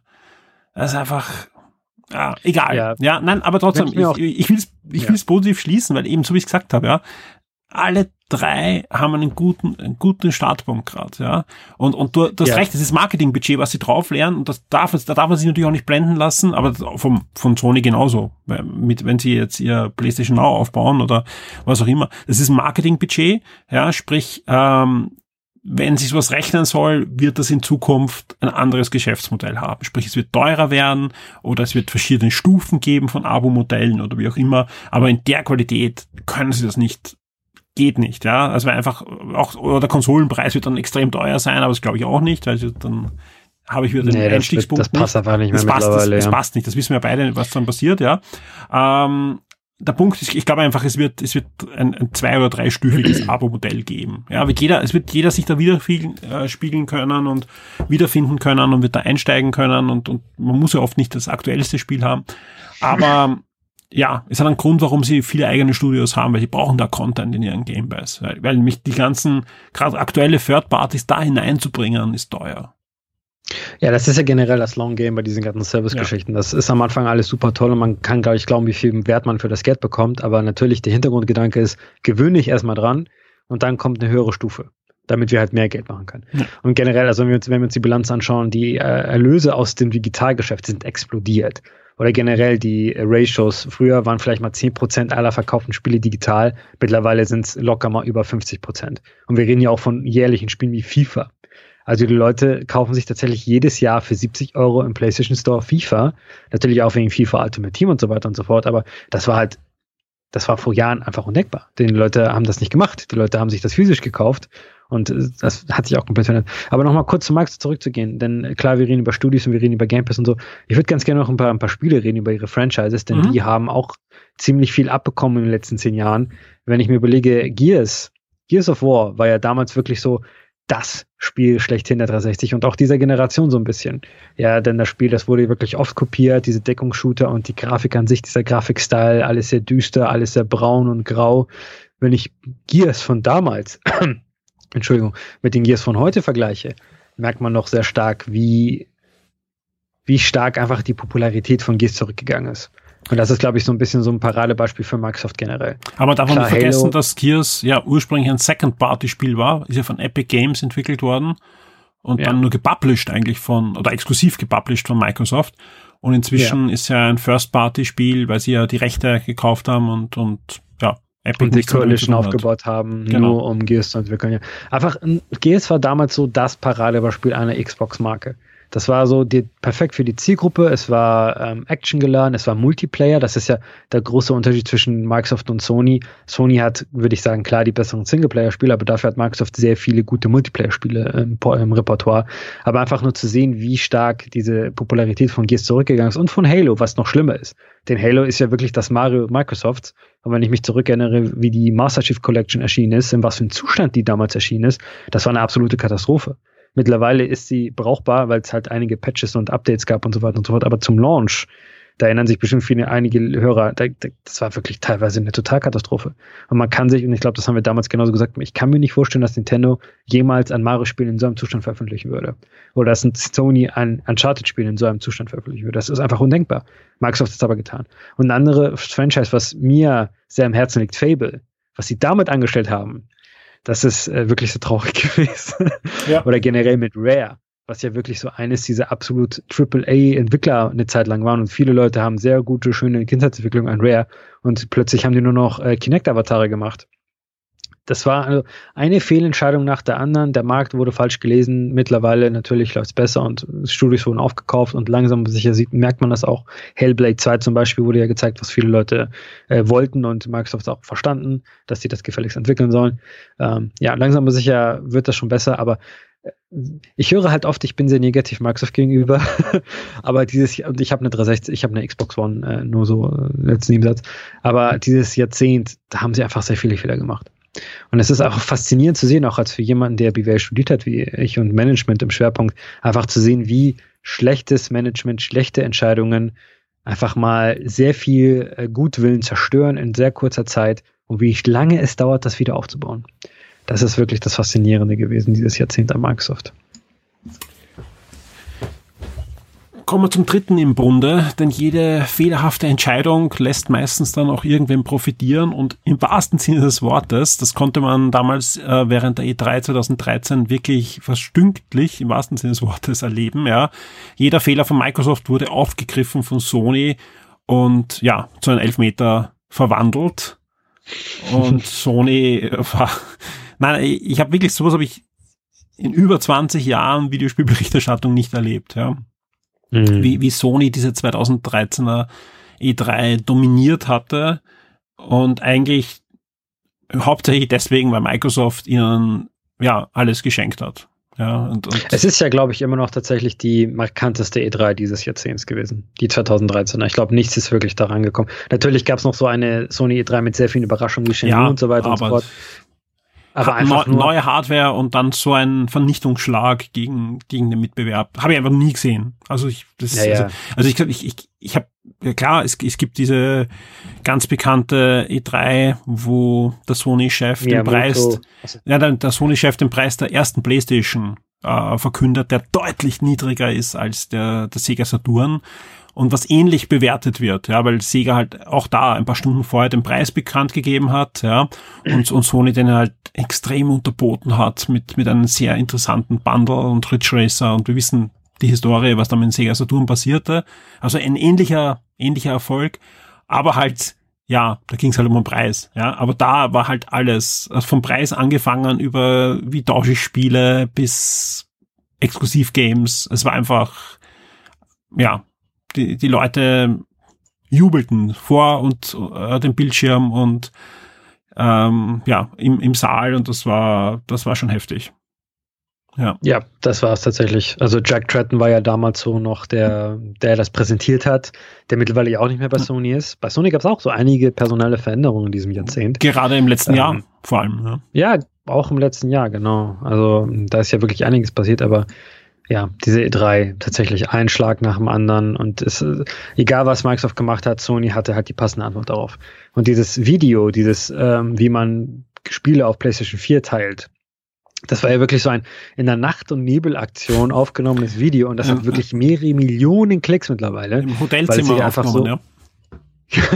Nein, es ist wirklich so. Es ist im Hotelzimmer aufgenommen worden. Ja, ja, ja. Das war ja Shuhei Yoshida, der mittlerweile auch eine andere Rolle eingenommen hat bei Sony.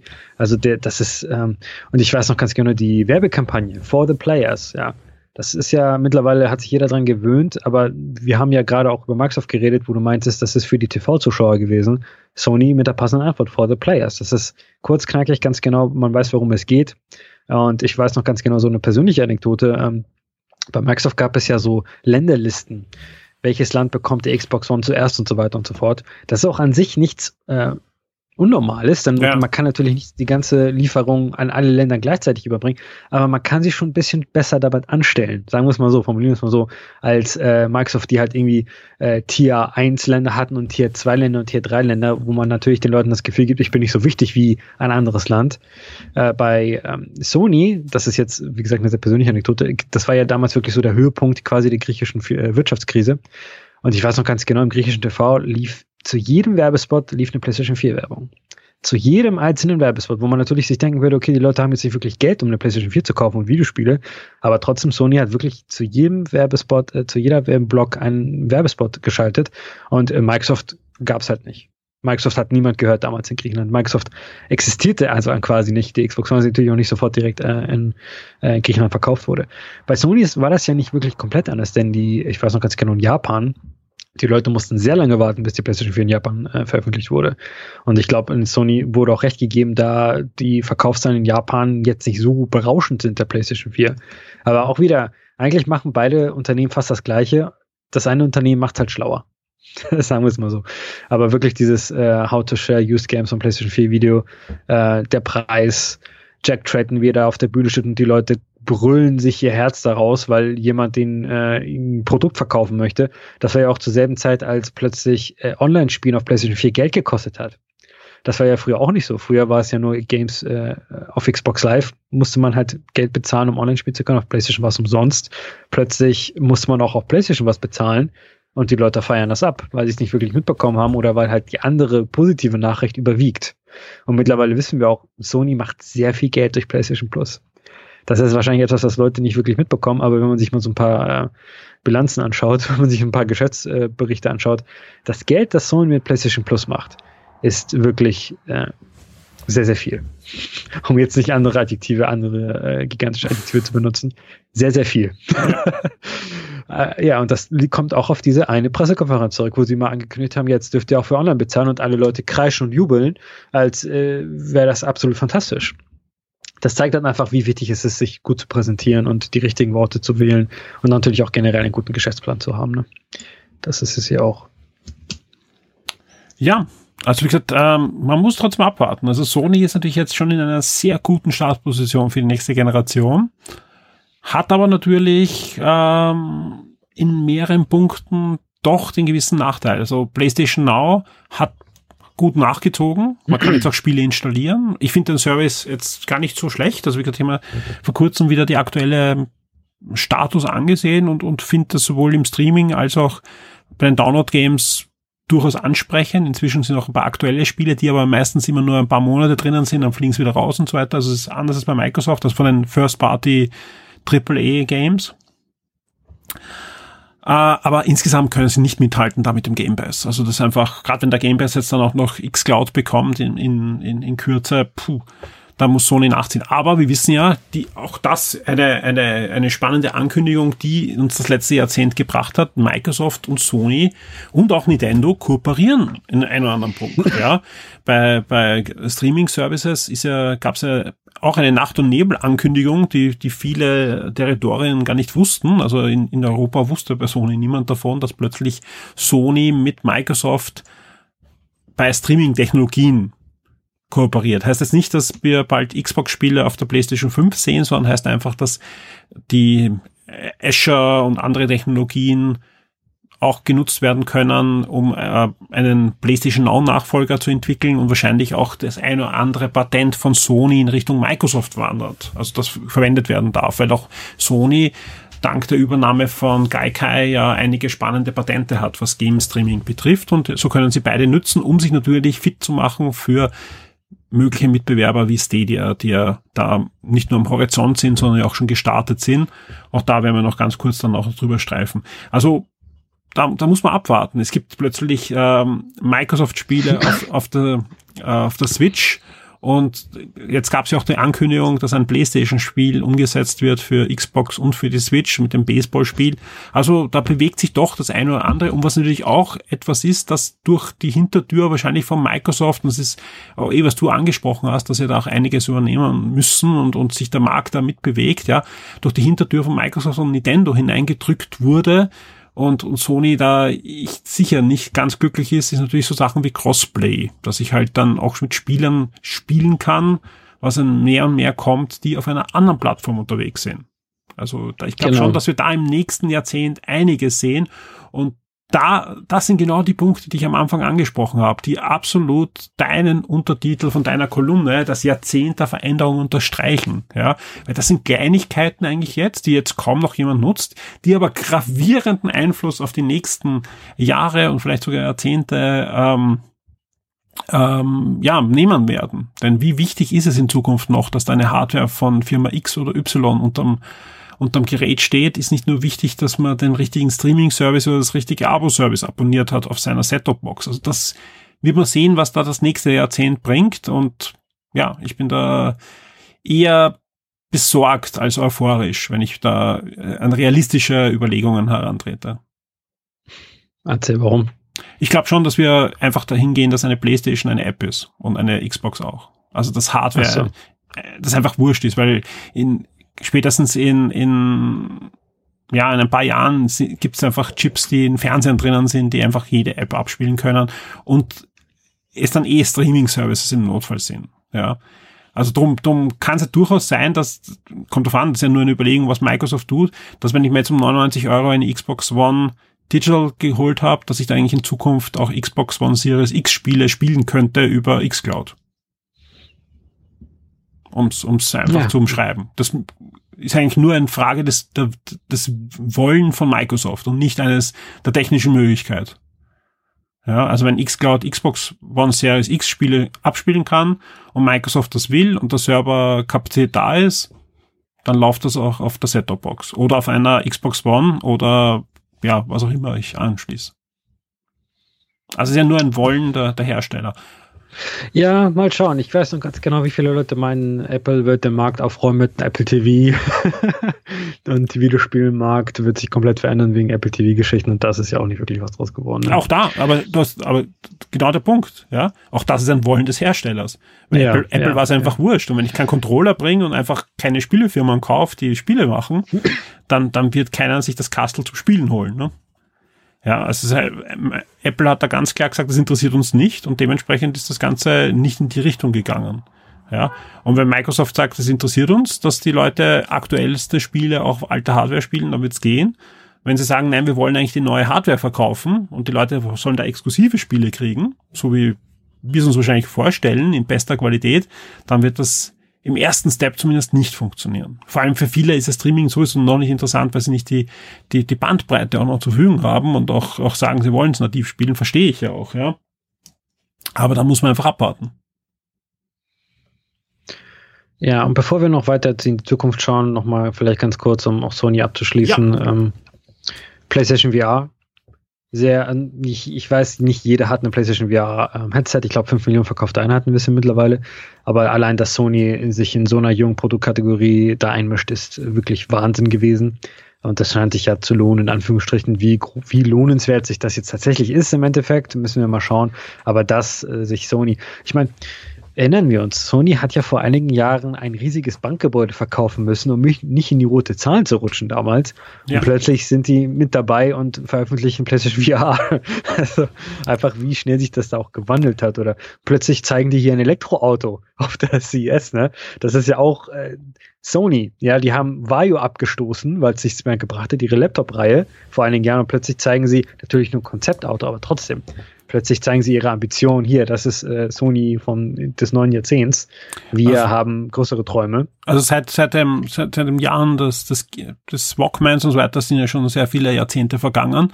Aber gerade die letzten Jahrzehnte waren ja immer gezeichnet von großen Erfolgen PlayStation 2 oder Titanic im Kino und Jahren, wo, wo gar nichts ging, ja. Also da, und, und das ist ja so ein Auf und Ab, wenn ich mal die, die Sony gewinne. So eine Fahrschulunternehmen, ja. Ja, es ist furchtbar, ja.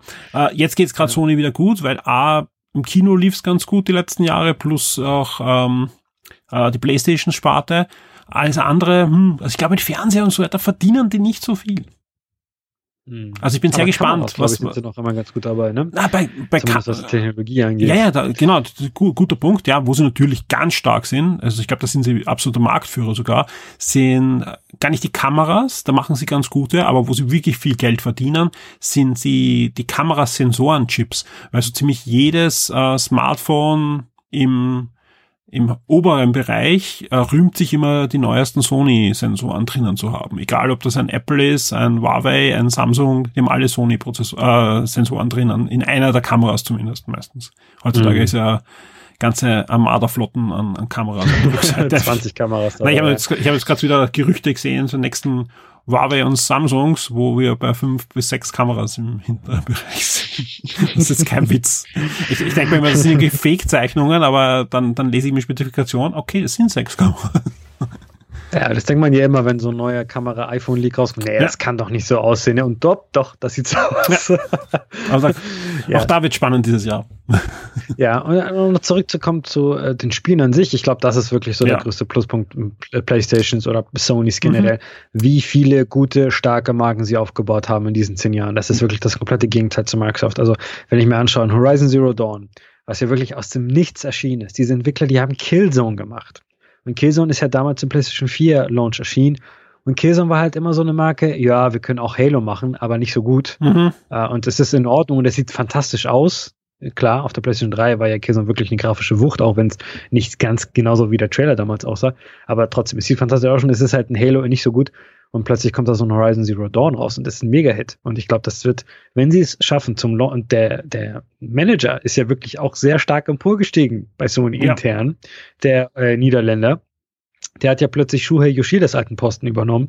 Also das hat Sony äh, erkannt und ihm auch äh, entsprechend belohnt, sozusagen.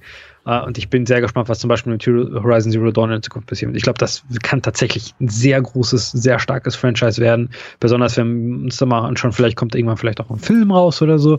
Also ich glaube, da gibt es einige markante äh, Elemente, die auch auf der Kinoleinwand funktionieren. Ich hoffe, das ist erfolgreicher Sony wie bei Uncharted. Weil schon wieder, da, wie viel der Regisseur ist jetzt weglaufen? Keine Ahnung, was, da, was läuft da schief? Ja, es kann doch nicht so schwer sein. Ja, sie schaffen hier sogar Lara Croft zu verfilmen.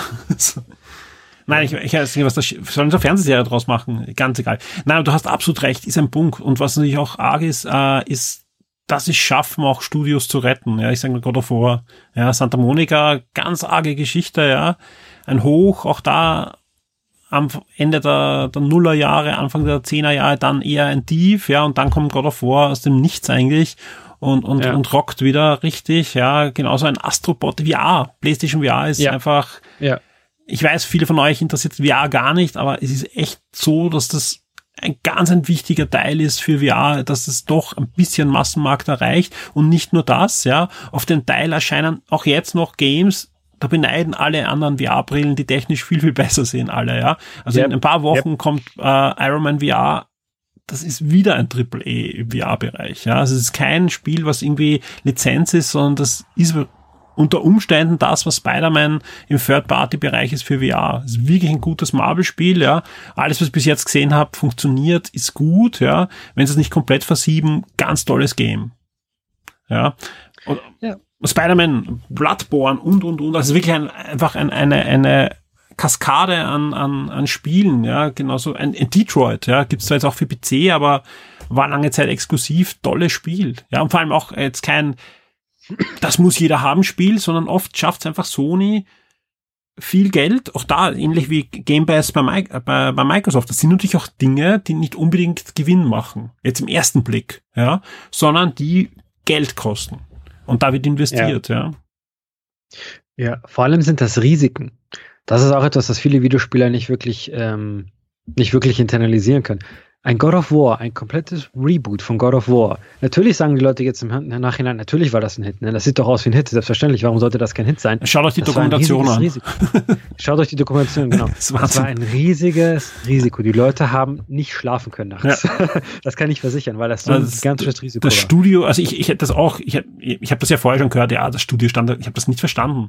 Ich, ich kann, wir haben auch früher, du hast mir auch schon erzählt und, und da gab es ja auch ähm, Kotaku-Artikel und ich, ich habe das nicht verstehen können, weil die haben ja vorher gute Spiele gemacht und ich wusste, dass Santa Monica vor allem auch für viele andere Studios Support leistet. Also einfach äh, Sony hilft, dass kleinere Studios ihre Spiele halt äh, auf Schiene bekommen anscheinend, ja. Und ich mir dachte, okay, das ist halt das Ding von Santa Monica, im Hintergrund arbeiten sie halt an irgendwas, das wird halt God of War werden wahrscheinlich und kam auch dann, ja.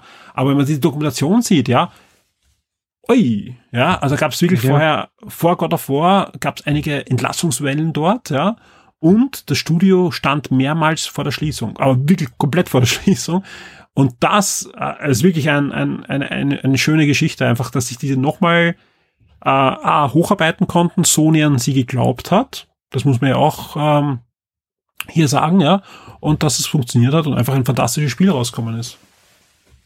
Ja, also generell jedes große AAA-Spiel kann eigentlich an unendlich vielen Ecken einfach kaputt gehen. Das ist ja. einfach bei jedem großen Projekt der Fall. Ja. Und das heißt nicht, dass die Leute schlecht sind, das heißt nicht, dass die Leute faul sind, das heißt nicht, dass die Leute nicht genug Geld im Budget hatten. Es kann einfach an jeder, jede Entscheidung kann falsch ablaufen. Und dass Sony es geschafft hat, in diesem Jahrzehnt so konstant gute Spiele abzuliefern, das ist entweder sehr viel Talent oder sehr viel Glück, wahrscheinlich einfach eine Mischung aus beidem. Denn Jede natürlich war auch nicht jedes Entschuldigung, nein, ja. reden fertig, tut mir leid. Nicht jedes Spiel war natürlich ein Hit. Also ich erinnere mich an The Order, ja, ja. was äh, im ersten Aber Trailer ja absolut fantastisch aussah. Und ich hätte so gerne einen Nachfolger. Ich, ich, ich, ich ja, mochte das, schauen. ich mochte das Spiel wirklich. Aber nicht, weil das Spiel so gut war. Ja, es ist ja viel zu kurz, es war viel zu wenig Spiel. Aber ich mochte das Setting, ich mochte die, das Art Design, das war einfach fantastisch. Ja. Ja. Ich hätte gerne eine, ja, Vita, eine, eine Fortsetzung auf der Vita, fantastisch. Ja, das ist halt, wie gesagt, das ist so etwas, was Videospiele oft einfach nicht äh, begreifen. Also wenn, wenn ein Trailer gut aussieht, dann muss das Spiel ja auch gut sein. nee, ja. ist halt nicht so, ne? Wenn ein Spiel auf dem Papier gut klingt, äh, Kratos ist plötzlich im nordischen Mythologie und das sieht fantastisch aus und das fühlt sich total toll an, dann muss es ja ein Hit sein. Nee, ist halt auch nicht so der Fall. Also ja. die, die, Entwickler, die setzen ja nicht, die, die setzen sich an den Tisch und sagen, ja, wir machen ein Spiel, das ist okay. Das ist unser Ziel. Das ist natürlich Quatsch. Die Leute wollen halt das beste Spiel machen, was sie machen können. Und manchmal funktioniert es. God of War, Horizon Zero Dawn und so weiter. Und The Last of Us ist ja auch so eine Marke, die äh, auch riskant ist. Ja, das ja, ist nicht einfach so ein Boom-Boom Call of Duty Spiel, sondern auch nicht so ein gutes Laune-Spiel wie Uncharted vor allem. Das darf man nicht vergessen. Genau, es ist, die machen ein Uncharted ja, was super ja. funktioniert, was ein gute Laune spielt. Es ist Indiana Jones einfach zum Spielen, das macht Spaß, es funktioniert. Der Typ sieht super aus, kann man super auf Werbeplakate genau. packen, fantastisch, ja. Und dann geht Sony nicht her und sagt, okay, und jetzt macht's bitte aber schon das nächste Uncharted. Ja, sondern die dürfen wirklich ein, ein komplett anderes Spiel machen. Ist ja. mutig. Oder wenn man sich anschaut, wie Media Molecule da anscheinend seit 300 Jahren an Dreams arbeitet. Und es zahlt sich aus. Also ich war, ich war vor kurzem eingeladen beim Fatih mhm. der sich wirklich sehr intensiv mit Dreams auseinandergesetzt hat. Ein Artikel dazu ist, ist schon äh, im, im System und wird demnächst veröffentlicht, ja. Und der hat mir Sachen mit Dreams gezeigt, ja, sowohl fertige Sachen von anderen Spielern, als was, was er einfach in wenigen Minuten da zusammengebaut hat mit Move-Controllern, ja. Das ist fantastisch. Also es ist wirklich, also nichts für mich, ja, weil einfach da, da fehlt mir die Geduld und auch das, die, die, äh, die kreative, ähm, das kreative Talent dafür, ja fantastisch. Also es ist wirklich arg, was da ist, ja. Aber lass uns kurz über Fehlentscheidungen Entscheidung reden. Wenn wir über Fehlentscheidungen in den letzten zehn Jahren reden, dann müssen wir eigentlich über Elektronikers reden. Ja, weil einfach das ist ja neben Microsoft die Firma, die am meisten in den Sand gesetzt hat. Diese, ich meine, die gibt's halt noch, ja, aber anders als Microsoft haben die nicht so viel außer Spiele, ja, sprich, die gibt's einfach, weil es FIFA gibt und weil es einfach Leute gibt, die sagen, 600 Euro für ein Spiel ist doch egal, ja, und, und einfach da investieren in ihr FIFA. Ultimate Team, FIFA Ultimate, Ultimate Team. Ja, glaub, genau. Das ist ganz wichtig, dass du das sagst. Und halt auch, Ordnung, und, und, und am anderen, am anderen Ende vom Teich sagen die gleichen das mit Football, ja, und die spielen äh, ihre, ihre Dollar, ihre Dollars ins, ins, ins Football äh, Ultimate Team hinein. Und das ist schon sehr spannend, ja, wie viele Spiele die in den Sand setzen, ja. Natürlich ja. haben sie auch einige Erfolge gehabt, aber gegen das, was Elektronik als vor zehn Jahren war. Hm. Ja. Also wirklich, also ja. vor zehn Jahren Electronic Arts mit Burnouts, mit guten Need for Speeds, ja, mit diversen Dead Sachen, Space. ja. Mit Mirror's Edge. Ja. Also das, das ist schon spannend, wie aus der Firma eine Firma ist, die, die bringen halt zwei, drei Spiele pro Jahr und ihre Sportspiele und ja, haben trotzdem ihren Gewinn anscheinend, das funktioniert, aber spannend. Ja, ich glaube tatsächlich, die sind so ein bisschen Opfer von FIFA Ultimate Team geworden, weil es so unglaublich erfolgreich ist. Und solange da nicht irgendwie der Gesetzesgeber sagt, nee Leute, vorbei, solange werden sich wahrscheinlich auch nicht wirklich stark ändern. Was sie alles in den Sand gesetzt haben, ist wirklich ähm, traurig. Mass Effect war eine meiner absoluten Lieblingsfranchises. Mass Effect 2 immer noch das beste Mass Effect Spiel überhaupt und eins der besten Spiele überhaupt, ähm, finde ich. äh, Mass Effect 4 oder Andromeda, wie es ja mittlerweile ist, das sollte ja so ein äh, randomly generated Spiel werden bis sie halt jemand gemerkt haben, Lehn Leute, das funktioniert nicht, das läuft nicht. Das ist totaler Quark, was wir hier zusammen entwickelt haben. Macht mal hier in kurzer Zeit ein richtiges Mass Effect. Und wir wissen ja, was aus Andromeda passiert ist. Und diese Marke ist einfach tot deswegen. Also es wird noch einige Jahre dauern. Wahrscheinlich wird EA jetzt eine ähm, Remastered Collection oder Remake Collection, Remastered Collection rausbringen von Mass Effect. Da haben sich auch ja jahrelang gestreut, nee, nee, wir machen keine Remakes, weil wir das nicht machen wollen, weil wir nicht glauben, dass es Sinn ergibt, was totaler Quatsch ist. Also was EA alles veröffentlicht, was keinen Sinn ergibt, was sie halt trotzdem machen, dagegen ist eine Remake-Trilogy von Mass Effect, was die Leute wirklich wollen. die Leute haben ja wirklich noch positive Gefühle mit Mass Effect dass sie sich so lange gestreut haben. Ich glaube, wir werden das auf jeden Fall dieses Jahrzehnt noch sehen, wenn nicht noch viel, viel schneller. Na, es, es kommen ja jetzt ein paar Remakes wenigstens. Ne? Es kommt, äh, es, Burnout gab es ja, zumindest so eine Remastered-Version. Genau. Und Ganzen. Ja, ja. Es ist, schaut nicht viel besser aus, aber es läuft zumindest, ja. Und jetzt kommt ja Command Conquer, was furchtbar aussieht bis jetzt. Ich weiß nicht, was da schief läuft gerade, aber ich glaube, es macht irgendeine Fangruppe so gefühlt, keine Ahnung. Aber ja, sie versuchen es zumindest, ja, dass da ein bisschen was kommt. Die haben wirklich viele Lizenzen. Ja, man denkt bei Electronic hat immer nur ein FIFA, Need for Speed, Dead Space vielleicht, ja, aber was Electronic Arts da für Schätze hat in ihren Hallen, ja. Und ich meine, vieles ist leider bei Electronic Arts auch Lizenz. Ja, das, die Lizenzen haben sie halt nicht mehr und werden sie auch nie wieder kriegen. Aber es gibt auch Eigenspiele von Electronic Arts, die wirklich gut waren. Ja. Ja, ich, ich glaube, die, die Diskussion wäre noch viel, viel düsterer, wenn das neue Star Wars Spiel nicht so gut gewesen wäre. Und wenn wir Titanfall nicht hätten. Ja, wenn also wir Apex das, Legends. Das, das Problem am neuen Star Wars Spiel ist, es war ja gar nicht so, so gut, ja. Es war einfach nur gut genug, Gott sei Dank, ja. Ja. Es, es war es wirklich gut. Also jetzt, ich weiß, dass es viele Fans da draußen gibt und mir hat es ja auch viel Spaß gemacht, das Spiel, ja. Aber nüchtern ja. betrachtet ist einfach ein, ein gutes, aber jetzt nicht herausragendes Third-Person-Action-Spiel mit, mit Dark Souls-Elementen, die halt hineingemischt worden sind, weil es gerade in ist, ja. Und wenn, äh, wenn das, wenn das einfach keine Star Wars-Lizenz hätte, wäre das halt ein mittelprächtiges Spiel gewesen, ja. Dank Star Wars-Lizenz und dank wirklich einem guten Team, was das gemacht hat, ja, ist ein Spiel, wo wahrscheinlich auch Nachfolger kommen, wo Electronic Arts vielleicht umdenkt und sagt, okay, wir können auch mal wieder Third-Person-Spiele machen oder Story-driven Solo-Player-Spiele und äh, es, es bringt Geld. Also vielleicht hilft das, einmal auch einen Dead Space wieder auf den Weg zu bringen oder so. Keine Ahnung. Ich sag nur ein Wort, wir müssen nicht weiter darüber reden, aber Anthem. Ja. Ich glaube, das ist alles, was man eigentlich sagen muss. es war wirklich ein sehr schlechtes, äh, ein paar sehr schlechte Jahre für EA.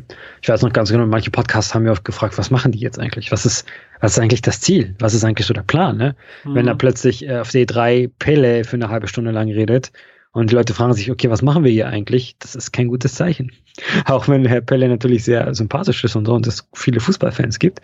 Äh, ja. Und wenn, das war ja auch ein Teil der Kommune, diese ganzen Lootbox-Geschichten und FIFA Ultimate Team. Wenn FIFA Ultimate Team mal der Hand zugedreht wird, dann sehe ich sehr schwarz für EA. Und ich glaube, das tun sie auch. Und ich hoffe mal, dass sie so einen Plan B haben. Äh, aber zumindest die letzten paar Jahre wirkt das nicht wirklich so, als hätten sie einen Plan B mal schauen, was passieren wird. Vielleicht, vielleicht liegt ja eher so eine Capcom-Kehrtwende hin. Bei Capcom hatten wir, haben wir ja recht ähnliche Töne äh, vor einigen Jahren auch gehabt und plötzlich kommt der ein Hit nach dem anderen und Capcom geht es plötzlich wieder ganz gut. Mal schauen. Natürlich ist EA im Vergleich zu Capcom eine ganz andere Größenordnung. Wollte ich gerade sagen, ja. Also die, die, die ja, darfst ja. du vergessen, was die, was die da an Studios und, und das ist schon richtig. Ich meine, die ist nicht mehr so groß wie früher. Die haben ja viel geschlossen an Studios und auch an Niederlassungen, aber die waren, die waren mal richtig, also EA war mal richtig, richtig groß, auch in Europa und so. Also es war, puh, Ja, ich kann mich erinnern, äh, das erste Mal im, im Hauptquartier bei EA in, in der Nähe von London. Das ist ein, ein, ein Glaspalast gewesen an einem See, gebaut von dem Architekten, der auch das, ähm, das Reichs, den Reichstag umgebaut hat in Berlin mit dieser Glaskuppel. Mhm. Mhm. Und ähm, ja, Wahnsinn. Also vor allem, sie konnten die komplette Glasfront zum See konnten sie auf die Seite schieben.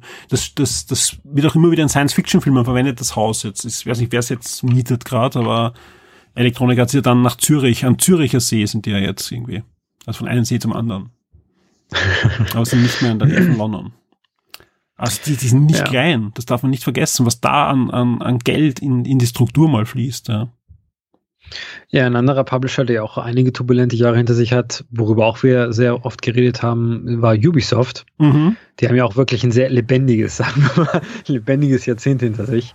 Natürlich besonders in den letzten paar Jahren mit der, ähm, mit der Gefahr der Übernahme durch Vivendi. Äh, darüber haben wir wirklich sehr ausführlich geredet damals. Ich glaube, wir waren auch eigentlich fast die einzigen im deutschsprachigen Raum, die überhaupt drüber geredet haben. Äh, das war ja wirklich eine sehr turbulente Geschichte, auch eine Odyssee. Und spannend. Guillemot. Ich fand das wirklich spannend. Ja, ja, also auch dieser, dieser Überlebenskampf war nicht ohne. Ja. Also viele sagen, wow, also haben ja viele mit uns mitgefiebert von unseren Hörern. Ja, viele haben nachher gesagt, boah, so, so viel schlechter ist jetzt nicht gelaufen, nachdem Ubisoft ja gerade in den letzten zwei Jahren dann wieder einiges in den Sand gesetzt hat an ihren Systemspielen. Ja. Ja. Ähm, ja, mal sehen, was da im nächsten Jahr auch so kommt. Also ich, ich glaube schon, dass, dass auch Ubisoft den Schuss gehört hat. Und sich dann nicht nochmal yes. so, nicht, ja, ich hoffe es einfach, ja. Und ich, ich habe, ich, ja, ich habe das, das Watch Dogs zum Beispiel schon gespielt und, und ich, ich, ich habe mich wirklich drüber gefreut, auch dass sie es nochmal verschoben haben. Weil das hat so viel Potenzial auch, dass das muss halt besser sein als wieder so ein verpackte Müllhaufen, was da in letzter Zeit öfters kam. Ja, ich meine, Ghost Recon, nein, Ghost Recon, der hätte nicht passieren dürfen. Ja, weil einfach ja, Ghost, Ghost Recon Breakpoint Ghost Recon hätte nicht, pass, hätte nicht passieren ja. dürfen nach diesen ganzen letzten Jahren. Ja, weil da gab's ja, ja die Assassin's ja. Creed, die nicht, und dann hat es die Versprechen gegeben, ja, wir passen auf. Und dann gab's diese Übernahmeschlacht und, und die Fans haben dazugestanden und, und wir passen auf Qualität auf, ja. Und dann kommt ein Ghost Recon, was dieses Jahr bei der E3, also letztes Jahr bei der E3 einfach nur ein Backhaufen war. Ja, und jeder Journalist wirklich, es war jeder Journalist, den ich getroffen hat, gesagt, ja, und ich habe denen eh gesagt, das dürfen uns nicht rausbringen und so, ja. Und dann auf der Gamescom ist es nicht besser, in besseren Zustand. Jeder kann, es muss die Verschiebung kommen demnächst, ja. Und dann kommt das raus, ja, und ist einfach unspielbar teilweise, ja. Das ist halt. Ja. So macht man eine Marke wieder kaputt. Ja. ja wenn wir über Marken wieder reden. Ghost Recon, Überraschungshit des Jahres bekommt zwei Jahre lang extra DLC und dann kommt der Breakpoint raus und ja, tja. Tja, so schnell geht das. Verstehe nicht. Ja, wie sowas Ubisoft passieren kann. Aber ich glaube schon, deswegen auch Watch Dogs nochmal verschoben, vieles anderes verschoben. Also die haben gute Spiele in, in der Pipeline und, und äh, patchen ja zumindest auch, auch, auch ein, ein Ghost Recon wieder gepatcht bis zum geht nicht mehr, was man so hört ich weiß jetzt gar nicht, in welch, ich will Ihnen auch nicht Unrecht tun, ich weiß nicht, in welcher Zustand das Spiel jetzt ist. Es ist wahrscheinlich schon deutlich besseren, aber das hätte nie so rauskommen dürfen. Also das, das, ja, das stimmt. Habe ich nicht verstanden. Definitiv. Was ist sonst noch passiert? Ja, da gibt's etwas, ja, da, da habe ich gemischte Gefühle, ja. Und zwar Kickstarter ist ja äh, auch auf dem, auf dem Markt erschienen, ja. Und ich, ich bin auch immer ein großer Freund äh, von, von Crowdfunding-Sachen, weil einfach, ich glaube schon, dass da uns einiges ermöglicht wurde, was so nicht gegeben hat, ja. Und ich habe einige, ich habe einiges äh, Gepäck, gerade in der Anfangsphase, auch jetzt immer wieder, zum Beispiel Musikalben und so weiter, bin ich durchaus gewillt, da Geld drauf zu werfen. Wenn das jemand ist, wo ich sage, okay, der sollte wieder mal was machen und, und da kommt was Schönes raus. Und oft, ich bin eigentlich, ich bin eigentlich ich will auch mich überlegen, dass ich dann nicht ins Mikrofon lüge. Ich glaube, ich bin kein einziges Mal enttäuscht worden. Ähm, die Uja, ja, ist ja für viele Sinnbild der Enttäuschung, was Kickstarter betrifft, finde ich auch noch immer eine coole Konsole. Ja, bei mir lief die ewig als Media Player. Ähm, natürlich, das, was sie angedacht haben als, als, als Mitbewerb zu den anderen Konsolen, das ist niemals ähm, Realität geworden. Aber als kleine Mediabox, ja, wo auch der eine oder andere Emulator seinen Dienst verrichtet hat, fand ich das Teil wirklich charmant. Ja, und wenn ich mir auch anschaue, wo andere Boxen heute sind, ja, da kann die Uhr manchmal heute noch sehr gut mithalten, was, was auch Grafikbauer und so weiter betrifft, ist ja ein Vor, der Vorvorgänger, ich glaube, der Vorvorgänger von der Switch ist drinnen, ne? Und das reicht halt, um PlayStation 1 zum Beispiel zu emulieren, ja, was ein Raspberry auch gut kann, aber jetzt halt erst. Ja. Hm. Also ich bin durchaus gewillt, der Uja auch Positives abzuerkennen. Natürlich, ja, viele sagen, sie haben da 100 Euro investiert und haben da nichts bekommen, was brauchbar war. Finde ich nicht gerechtfertigt, weil es hat doch das eine oder andere Spiel auch gegeben, das nachher auf anderen Konsolen ihre Erfolge gefeiert hat. Dauervoll zum Beispiel ist ein, ein Beispiel, was auf der Uja gefoundet wurde, auch wieder, von, sogar von Uja selbst, ähm, sind die mitgefoundet worden, das Spiel. Und die haben eigentlich ziemlich lang durchgehalten. Ja, sind, sind dann gekauft worden von Razer, glaube ich, haben die gekauft dann. Ne? Und auch noch weiter supportet. Jetzt ist aus. Also wenn man jetzt die Uhr anschließt, kann man nur noch off, kann man nur noch, ich habe es vor kurzem angeschlossen, ja. Äh, also es gibt keine Updates und nichts mehr. Alles, was oben ist, kann man spielen. Also es ist noch immer für mich ein, ein Media Player und ich verwende es immer wieder, wenn ich zum Beispiel auf der äh, Vienna Comics den Shock 2 Stand habe, kann es passieren, dass die Videos, die dort laufen, auf einer Uhr laufen. so ist das. Ähm, warum ich die UIA aber eigentlich erwähnt habe, gar nicht um jetzt äh, Kickstarter und so weiter. Ich glaube schon, dass die UIA auch ein Wegbereiter war für etwas anderes, das dieses Jahrzehnt passiert ist. Ja, inklusive natürlich etwas, was schon vorher gab, nämlich die Mini-Konsolen. Ja, ein, ein Super NES Mini, ein NES Mini, ein PlayStation Mini oder jetzt zuletzt grandios Mega Drive, ja, war schon irgendwie schon diese UIA Sache da für mich da auch der Auslöser. Es gab vorher schon andere so Konsolen an den Fernseher anschließen. Ja, ich kann mich erinnern, ich habe mal in San Francisco vor fast 20 Jahren mal ein Atari 2600 äh, gekauft, Flashback. Äh, dann gab es einen C64, also nicht diesen C64 Mini und Maxi, was jetzt gibt, sondern einen Joystick, der aussah wie ein Competition Pro, den man anschließen konnte an, an einem Fernseher, wo ein C64 on the Chip sogar drinnen war. Keine Emulation, sondern wirklich Hardware nachgebildet. Also solche Sachen gab es ja wirklich, gerade Mega Drives gab es in unpackbaren Mengen äh, an Joypads, die man einfach anschließen konnte und so weiter. Ja. Also das, das, das aber so, dass sich wirklich ein, ein modernen ARM-Chip mit Emulation anschließt, habe ich eigentlich bei der UIA so das erste Mal erlebt, als, als Konsole, die ich einfach anschließe und spielen kann. Und da äh, finde ich, ist ein, ein NES, Super NES, Mega Drive und so weiter schon in der Generation, also in der, in der Tradition drinnen. Ja, es gab ja wirklich schon seit einiger Zeit, äh, konnten Leute sich ja mit ihren Raspberry Pis so Emulationsmaschinen äh, genau. bauen, mit irgendwelchen ROMs. Äh, das ist ja auch recht spannend, wie sich die ganze ROM-Geschichte entwickelt hat. Nintendo ist da ja sehr aggressiv plötzlich geworden und schließt ROM-Portale äh, und da lässt sich schließen. Aber sie sollen, ja. aber die müssen sie vorher alle runterladen, weil wir wissen ja, dass Nintendo gerne ähm, Raubkopier-ROMs dann für ihre eigenen Releases verwendet. war das, war das beim NES? Beim NES war das, glaube ich, ne? Ich weiß nicht genau, wo, wo das super, war, aber das stimmt tatsächlich, ja. Ja, ja, sie haben einmal, also sie haben, wenn man sich dann angeschaut hat, waren das äh, raubkopierte ROMs, die sie verwendet haben, ja. Tja. Ja, also diese komplette Produktkategorie, die, da gab es also da, ja, das ist halt einfach eine Sache, mit der kann man auch Geld machen und natürlich ist es für so ein Unternehmen wie Sony oder für Sony oder Nintendo oder Sega eine gute Sache, wenn so eine kleine, so ein kleines Ding in den Händlerregalen liegt und die Leute sich, ah, ja, erinnern, ja, Playstation, daran erinnere ich mich noch, ich kaufe mal eine kleine Playstation oder so. Wir wissen ja mittlerweile, welche von diesen Konsolen erfolgreich war, welche weniger erfolgreich war. Wer äh, übrigens eine Play ich kann es nicht oft genug sagen, wer eine Playstation hat, da kann man eine Menge coole Sachen damit machen inzwischen. Da wollte ich gerade hinaus. also nicht, nicht wegwerfen, ja, weil viele waren jetzt so frustriert, oh, das ruckelt und so. Gerade mit der Playstation kann man inzwischen eine Menge coole Sachen machen. Also wer die um 20 Euro irgendwo ergattert hat, hm, aufheben. Mehr dazu im nächsten Retro-Podcast. ja, sehr spannend. Ich weiß noch ganz genau, der Hype um das NES Mini ja. und wie selten das war in den Händlerregalen und wie frustriert die Leute waren, selbstverständlich. Ähm, ja, all, alles erlebt, ne? Oder Kickstarter generell. Ähm, Kickstarter für mich ist auch so ein kleines Sinnbild. Also erstmal, vor Kickstarter hatten viele Leute ja absolut keine Ahnung, wie viel eigentlich Videospielentwicklung kostet.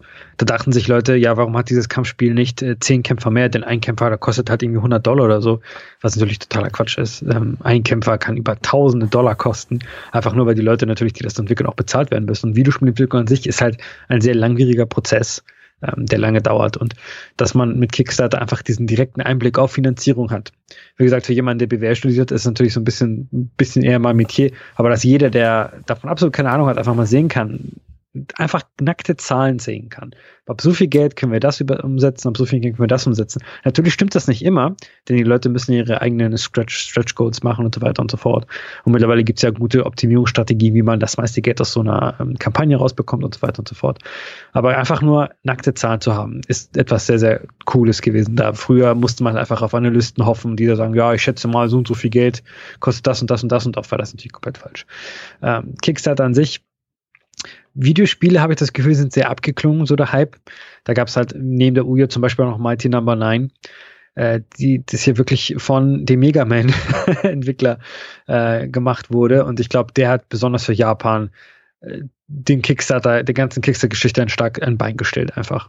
Natürlich gibt es auch positive Beispiele wie ähm, das neue Bloodstained, genau, das wurde auch über Kickstarter gefundet. Äh, ein sehr gutes da, Darf ich kurz Beispiel. reingrätschen? Aber, aber gerade Mighty Number no. 9 ist ein bestes Positivbeispiel für mich. Denn ohne also, Mighty Number no. 9 hätte es nicht das neue Mega Man geben. Nie. Nein, wirklich. Glaubst du wirklich, dass die, gerade Mega Man, wenn, wenn es irgendwas gegeben hat wegen 8-Bit-Spiele, ja, und dann kommt der Originalspielentwickler und, und stellt sowas auf die Beine, ja, und es sah ja gut aus, ja. Ich weiß nicht, was da alles angekündigt war, Zeichentrickserien und ähm, äh, 8-Bit-Versionen davon und, und, und, und, ja. Und man hat ja nur gedacht, glaube ich, bei, bei Capcom sind einfach die Sicherungen durchgegangen. Ja, das gibt's ja nicht, ja, und der kassiert da eine Mördersumme. Und dann haben wir gedacht, ja, mach mal halt ein Mega Man. Und das war ja wirklich gut, das Mega Man, das dann kam. Ja, es war wirklich gut, ja. Aber das hätte es ja nie gegeben, wenn Mighty Number no. 9 nicht äh, in, in, in Auftrag gegeben hat. Ich, ich habe gehofft, dass, dass äh, Bloodstain einen ähnlichen Effekt dann auf Konami hat, aber Konami ist, ja, Konami. Hm. Ja, auch spannendes, ne? Konami nicht vergessen. Die ganze Konami-Kojima-Geschichte. Konami bitte vergessen. ja, aber generell, dass man einfach bei Kickstarter sehen kann, was, wofür sind die Leute bereit, Geld auszugeben und wie viel. Das ist etwas, für das Unternehmen vor einigen Jahren sehr viel Geld ausgeben mussten, um an diese Daten zu kommen. Oder versucht, an diese solche Daten zu kommen. Und plötzlich mit Kickstarter kann jeder sehen, okay, so hoch ist das Verlangen oder so hoch ist das ähm, die Nachfrage nach einem neuen die nachher in irgendwelchen neuen Tycoon-Games oder so.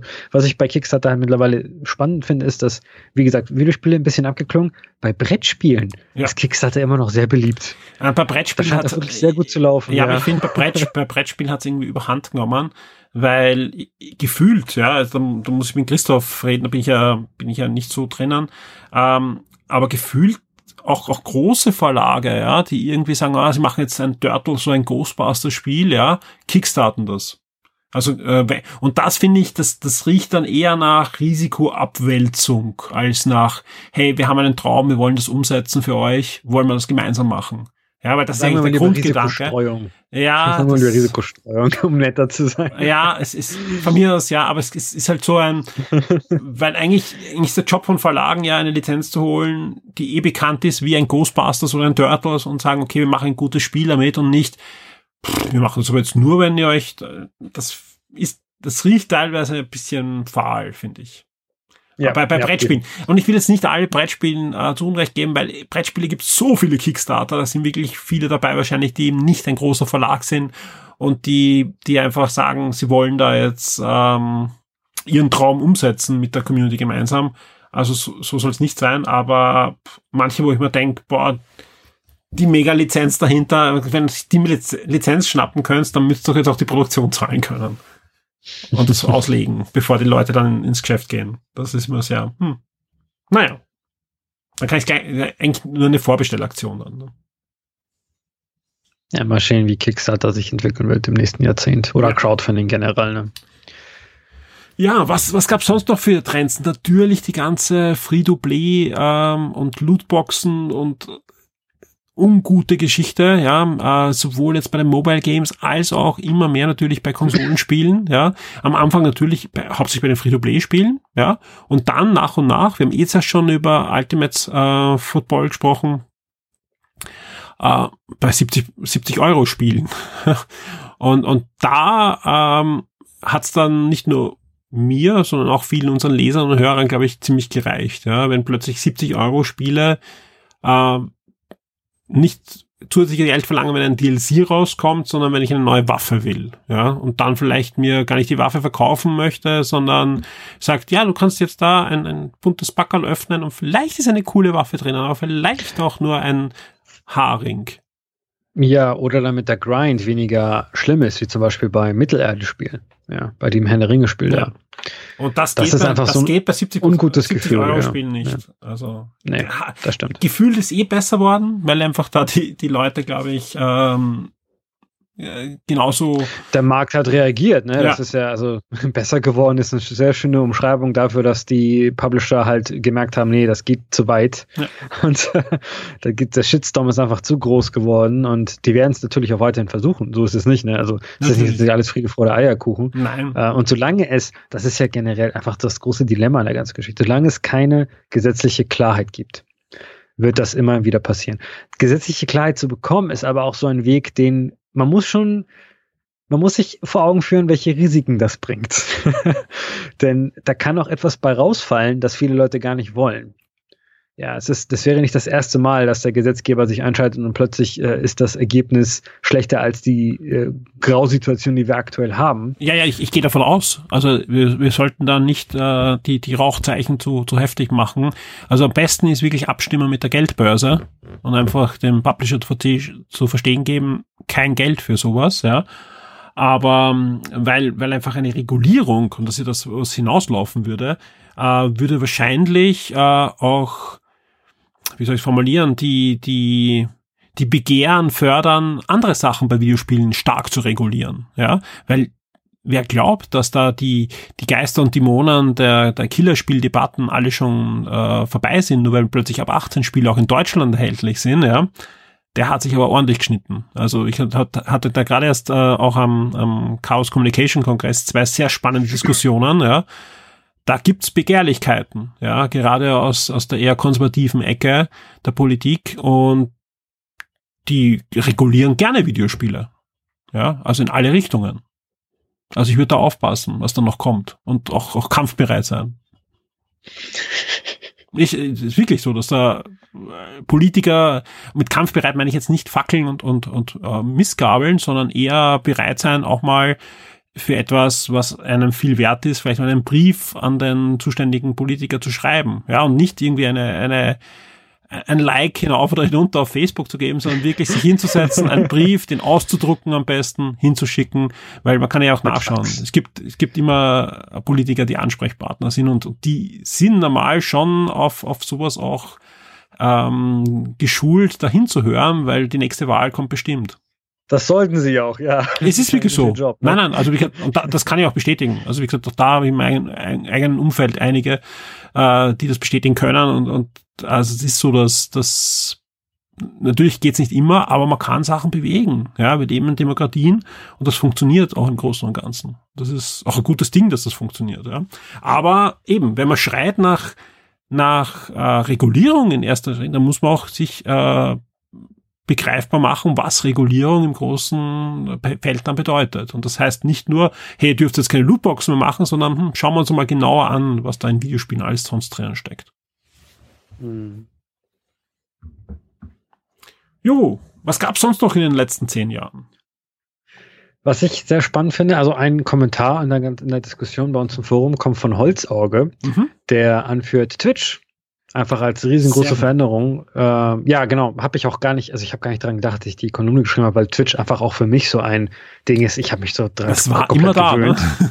ja, ja, gefühlt war das immer da. Ja, Twitch plays Pokémon, das ist doch schon vor 30 Jahren passiert oder so. Nee, äh, ja, klar, Twitch generell, wenn man sich überlegt, früher, wie selten es war, Videospiele überhaupt irgendwo zu sehen auf dem großen Fernseher. Und mittlerweile kann man 24 Stunden lang einfach nur Videospiele sehen. Und Twitch ist natürlich, spielt da Vorreiterrolle. Mittlerweile gibt es auch YouTube Gaming, äh, wobei es Videospiele auf YouTube ja schon immer gab, aber dann gab es den direkten Versuch, so einen direkten Konkurrenten aufzubauen. Der ist dann, äh, hat nicht geklappt. Aber Twitch ist natürlich die ganze Zeit da gewesen.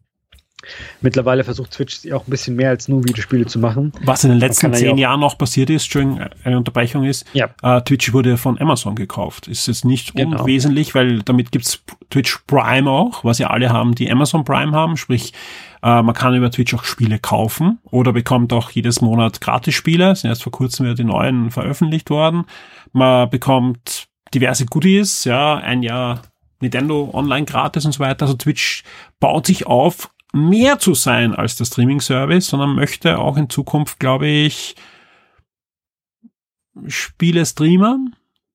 Wann kommt das? Sehen wir das in den nächsten zwölf Monaten? Die Ankündigung zu E3? Amazon hat zumindest die Serverkapazitäten dafür, ja. ne? Ja, also wenn es wer hat, dann Amazon. Also ich, mich würde es nicht wundern, wenn wir zu E3 nicht eine Ankündigung sehen von Amazon. Wir haben die Spiele, ihr wollt sie, ihr seid eh schon auf Twitch. Twitch Prime habt ihr auch und schon. Es gibt auch einen Twitch Client, ja, über den man auch den ja, ja. Loot dann abspielen kann. Und, ja. und Spiele kaufen kann jetzt schon. Ja. Derzeit noch am PC alles, aber läuft alles. Twitch ist auch so eine Marke, die sehr positiv verbunden ist mit Leuten. das stimmt. Ja. Generell einfach wie Twitch einfach so eine Parallelwirtschaft aufgebaut hat mit den äh, mhm. Leuten. Man kann ja Leute ähm, Top-Kommentare senden und Leute anfeuern oder so und so bekommen die Twitch-Leute auch Geld. Natürlich auch durch die äh, Abos. Als Amazon Prime-Mitglied hat man ja auch jeden Monat ein kostenloses Abo, das man verwenden kann. Einfach, dass es diese Parallelwirtschaft plötzlich gibt. Ja, und es gibt ja Leute, die sind Millionäre geworden durch Twitch durch Videogame-Streaming. Ja. Das zeigt auch, wie stark sich so ähm, einfach Videospiele in der Gesellschaft verändert haben, ihr, ihr Status in der Gesellschaft. Dass, dass das möglich ist, ja. Das liegt auch daran, dass Leute aufgewachsen sind mit Videospielen und natürlich nicht dieses Stigma haben, Videospiele sind schlecht und doof. Das liegt auch daran, dass Leute bereit sind, Zeit und Geld zu investieren in jemanden, der Videospiele spielt, weil das für sie Unterhaltung ist weil das für sie wer Geld wert ist, ja. Das ist für andere Generationen, die denken sich, warum gucken die Leute da anderen Leuten mal Videospiele spielen, sondern das ergibt überhaupt gar keinen Sinn. Aber da sagen halt jüngere Leute oder halt Leute, die da drin sind, natürlich das Sinn. Für mich ist es Unterhaltung. Ich komme äh, nach der Arbeit, nach der Schule nach Hause und schaue meinen Lieblingsstreamer zu, wie er oder sie halt äh, ein Spiel spielt. Und das ist für mich genauso viel wert, als dass ich, als würde, als würde ich ins Kino gehen oder als würde ich eine DVD, DVD kaufen, einen Film kaufen oder so, ja. Äh, es ist, ähm, ja, danke Holzauge gesagt für den Kommentar. Selbstverständlich, Twitch, riesengroßes Ding, hat Videospiele verändert und wird auch das nächste Jahrzehnt. Hat ja auch einige, äh, naja, einige, hat Konkurrenten auch auf den Markt gebracht.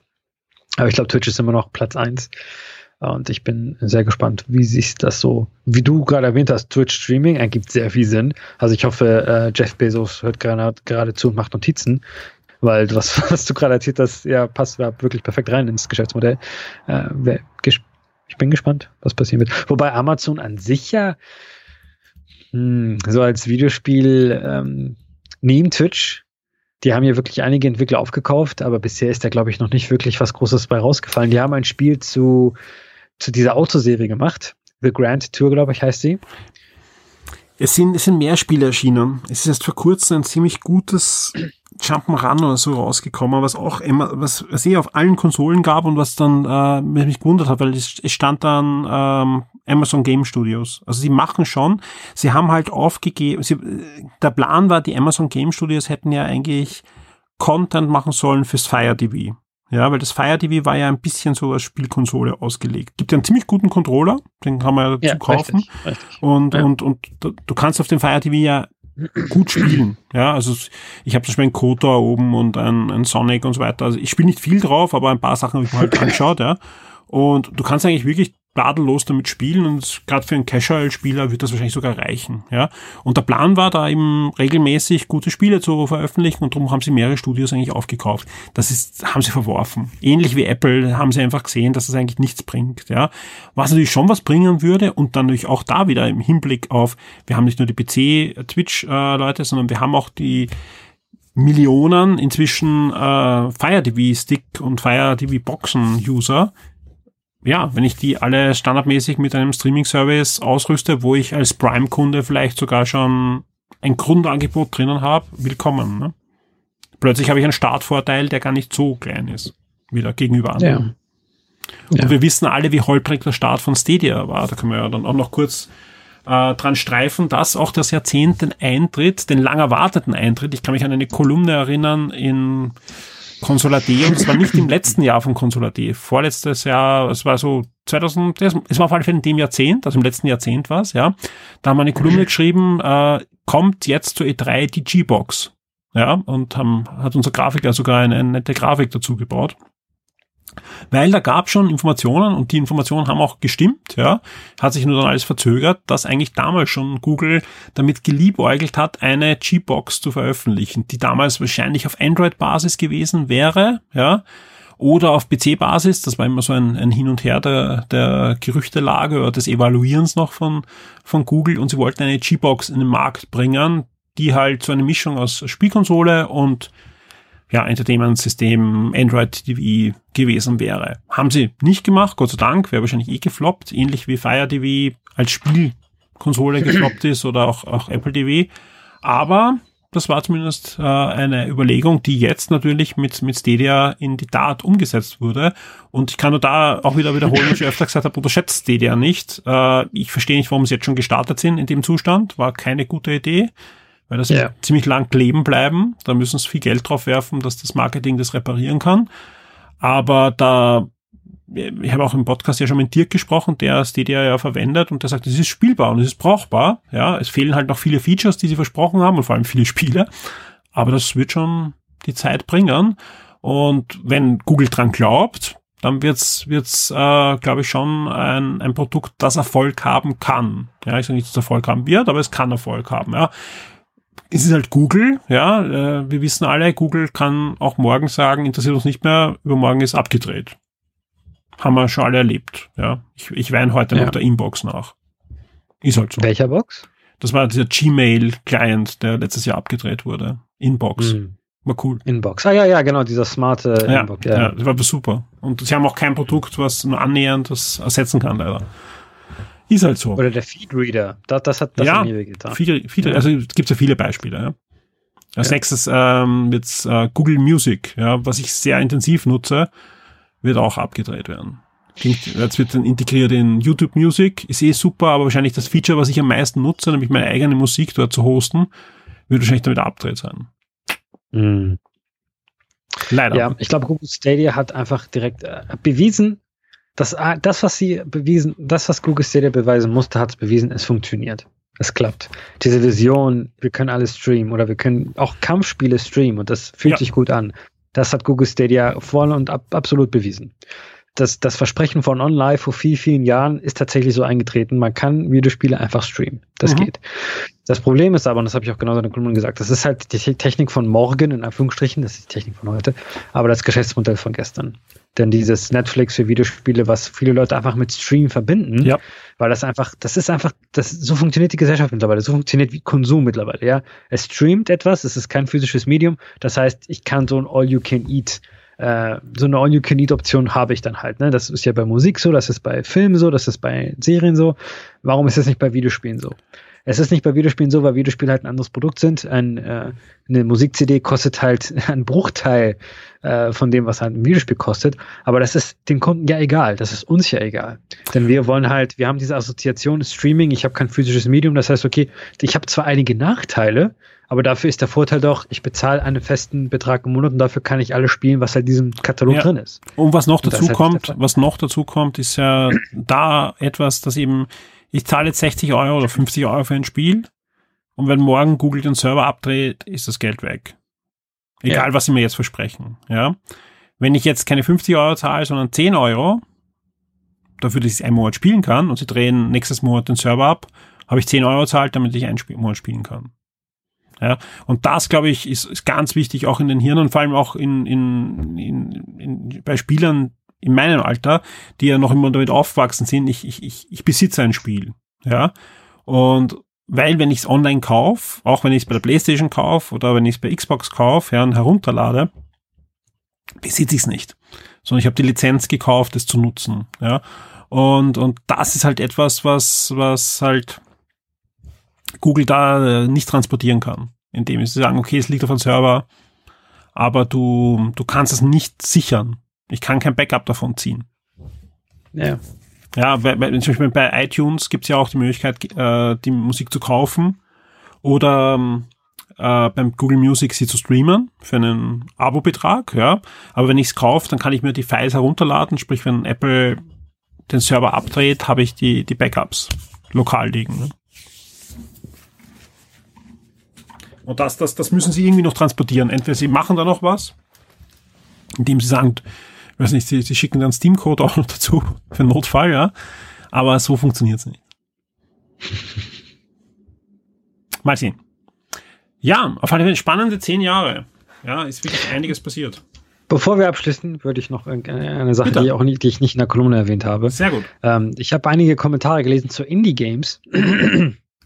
Indie-Games sind ja wirklich, äh, die werden ja immer größer.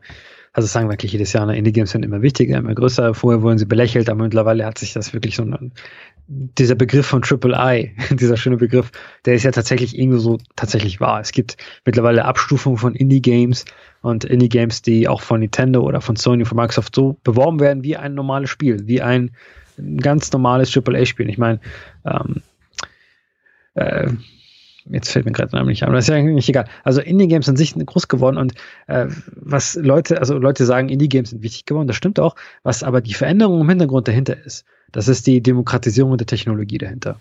Das heißt einfach, jeder kann mittlerweile zu sehr, also entweder umsonst, komplett umsonst oder zu geringen Kosten ein Videospiel entwickeln und veröffentlichen.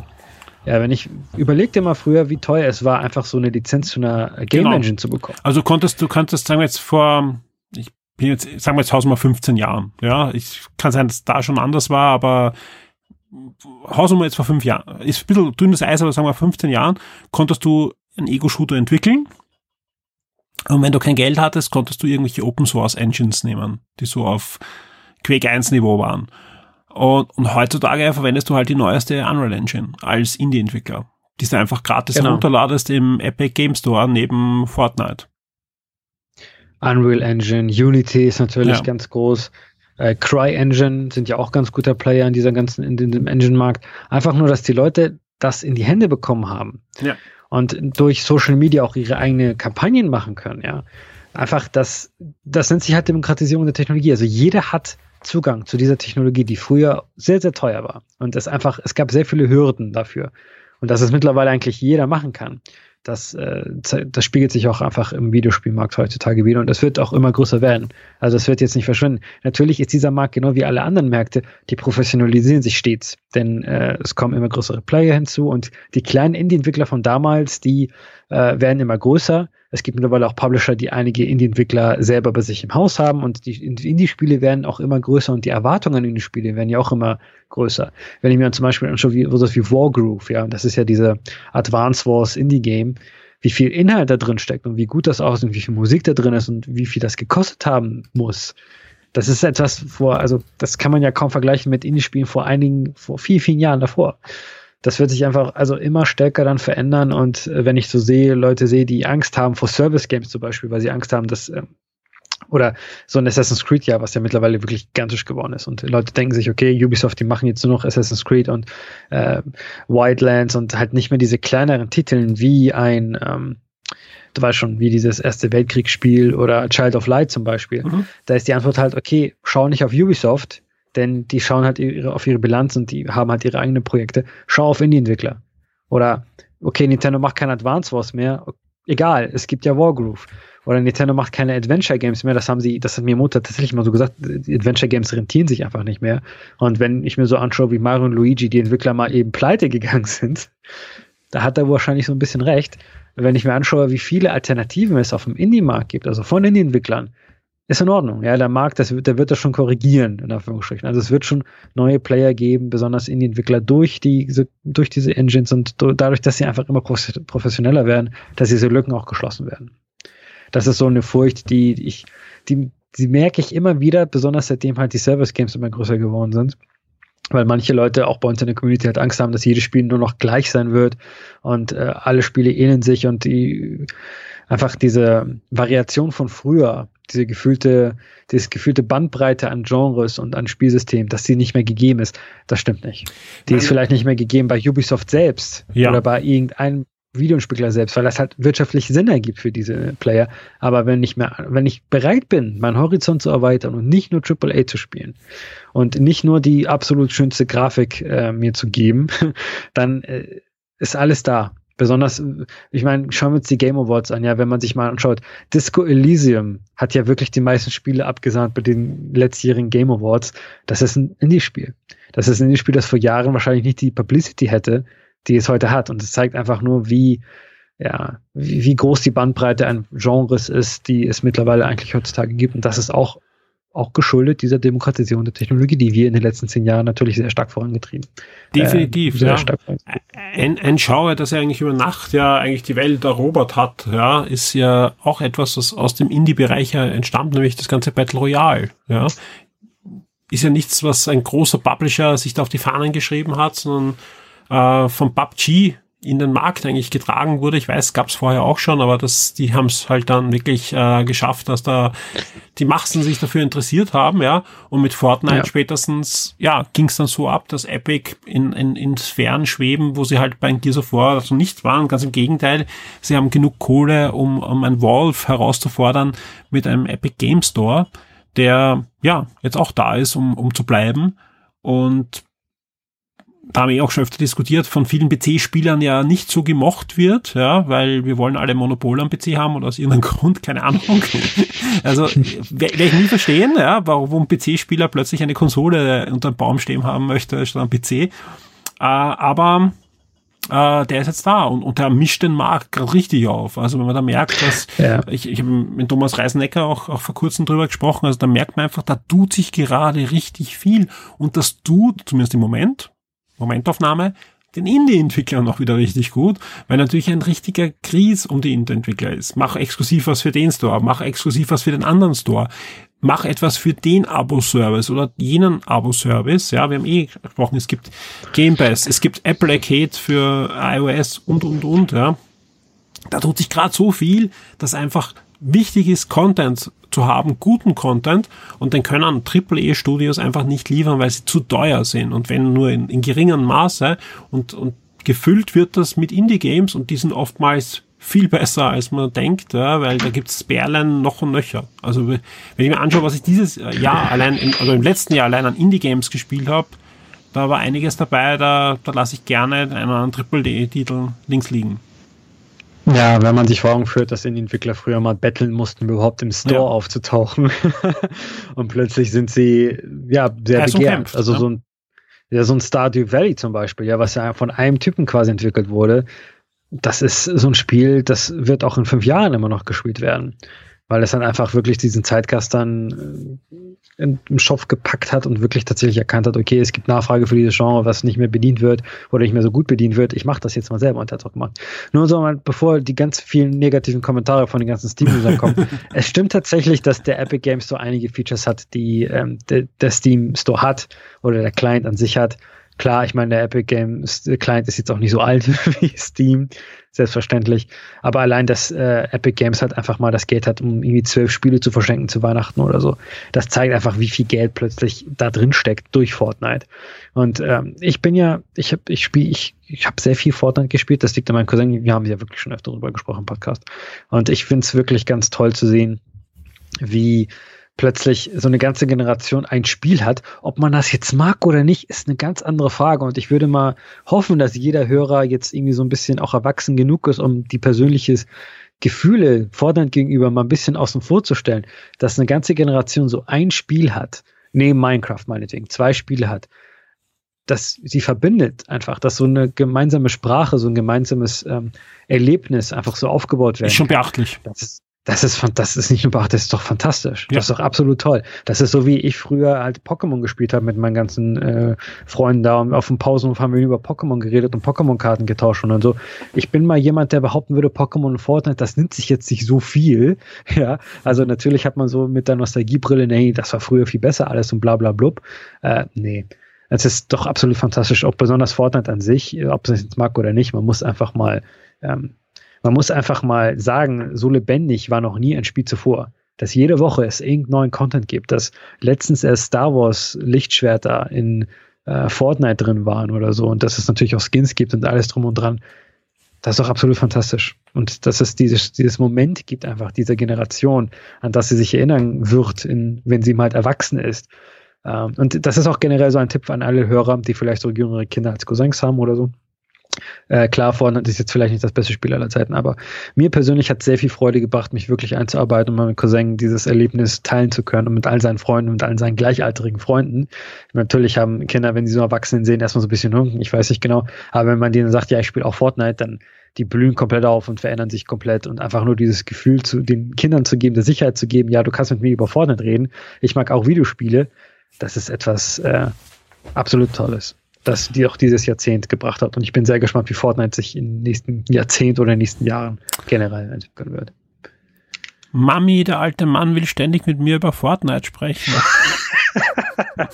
nee, der Witz ist ja, die tanzen dir die ganze Zeit an irgendwas vor und fragen dich, wie findest du diesen Tanz? Ich habe keine Ahnung, welcher Tanz das ist, aber die tanzen dann die ganze Zeit. Und dann sagst du, ja, ist toll, ist toll, nix einfach, ist toll. Ist toll. Spielst du auch andere Spiele? Spielst du vielleicht auch mal Mario oder so? Das ist dann, da kommt halt meistens nö. Verstehe. Ja, Lass uns noch ein bisschen in die, in die Zukunft blicken. Ein bisschen haben wir es eh schon gemacht und können wir es auch schnell abhaken. Wir haben eh schon die zwei Stunden gleich geknackt, sprich wir sind eigentlich ja. deutlich länger als unsere knackige Podcast geplant war. Aber es ist eigentlich doch viel passiert in den letzten zehn Jahren. Ich glaube, das haben wir jetzt bewiesen, dass deine Unterüberschrift das Jahrzehnt der Veränderungen absolut ja, gerechtfertigt war. Also ich würde das auch doppelt unterschreiben. Ich habe, man kann das Gefühl haben, dass sich nicht so viel verändert hat, meinetwegen, aber wenn man sich die Fakten anschaut, ja. wenn man irg irgendwelchen Leuten fragt, die in dieser Industrie arbeiten, die werden ja sagen, dass in diesen zehn Jahren sich alles verändert hat. Ja. Also das man braucht sich nur anschauen, auch, auch das, ich will es nicht zu oft wiederholen, aber einfach, wenn man anschaut, die österreichische Industrie, also an, an Firmen, die in Österreich vertreten waren vor zehn Jahren, und die jetzt nicht mehr da sind, ja, also eigentlich alle fast, außer Nintendo, ähm, ja, da hat sich viel verändert und so viel hat sich nie in zehn Jahren zuvor verändert. Also auch nicht in der Anfangszeit, dass viele Firmen herkamen, das war nie in zehn Jahren so viel hin oder her wie in diesen zehn Jahren. Das ist wirklich massiv, ja. Und so wie ich es am Anfang gesagt habe, auch wenn die Veränderungen vielleicht teilweise nach außen nur klein wirken, das sind massive Veränderungen, die Fundamente legen für die Ereignisse, die wir in den nächsten fünf bis zehn Jahren sehen werden. Ja, ja. eben Streaming, neue Konsolen, Marktführerschaften, die da vielleicht schon äh, einfach im Fundament einzementiert wurden oder auch nicht. Ja, auch das wird sich zeigen. Und vieles mehr. VR, ja. alles drum und dran. Der Mobile-Markt, der jetzt schon das, der größte Markt ist, ja, also nicht, wir brauchen nicht mehr diskutieren, ob jetzt PC oder Konsolenlager vorne ist. Nein, Smartphone ist vorne. Und das wird sich im nächsten Jahr noch deutlich steigern, indem einfach durch die Streaming-Services einfach die Smartphones immer mehr auch zu dem Abspielgerät für AAA-Spiele werden, wenn man Controller anschließt oder so. Ich weiß, wir haben alle unser Problem mit den Touchscreen, aber auch da wird es Möglichkeiten geben. Ja, also ich, ich bin ja, einfach. Ja, wir aber, nicht die Generation nach uns. Das also ist die eben, können Fortnite ja, auf dem Handy komplett ja. spielen und das interessiert die nicht. Das finden sie voll in Ordnung ja. und das wird auch halt genau. so sein. Also die werden auch, wenn sie Halo auf dem Handy spielen können, dann werden sie Halo auf dem äh, Handy spielen genau. und uns wahrscheinlich auch besiegen auch noch. Ne? Also das ist ja der Witz daran. Ja.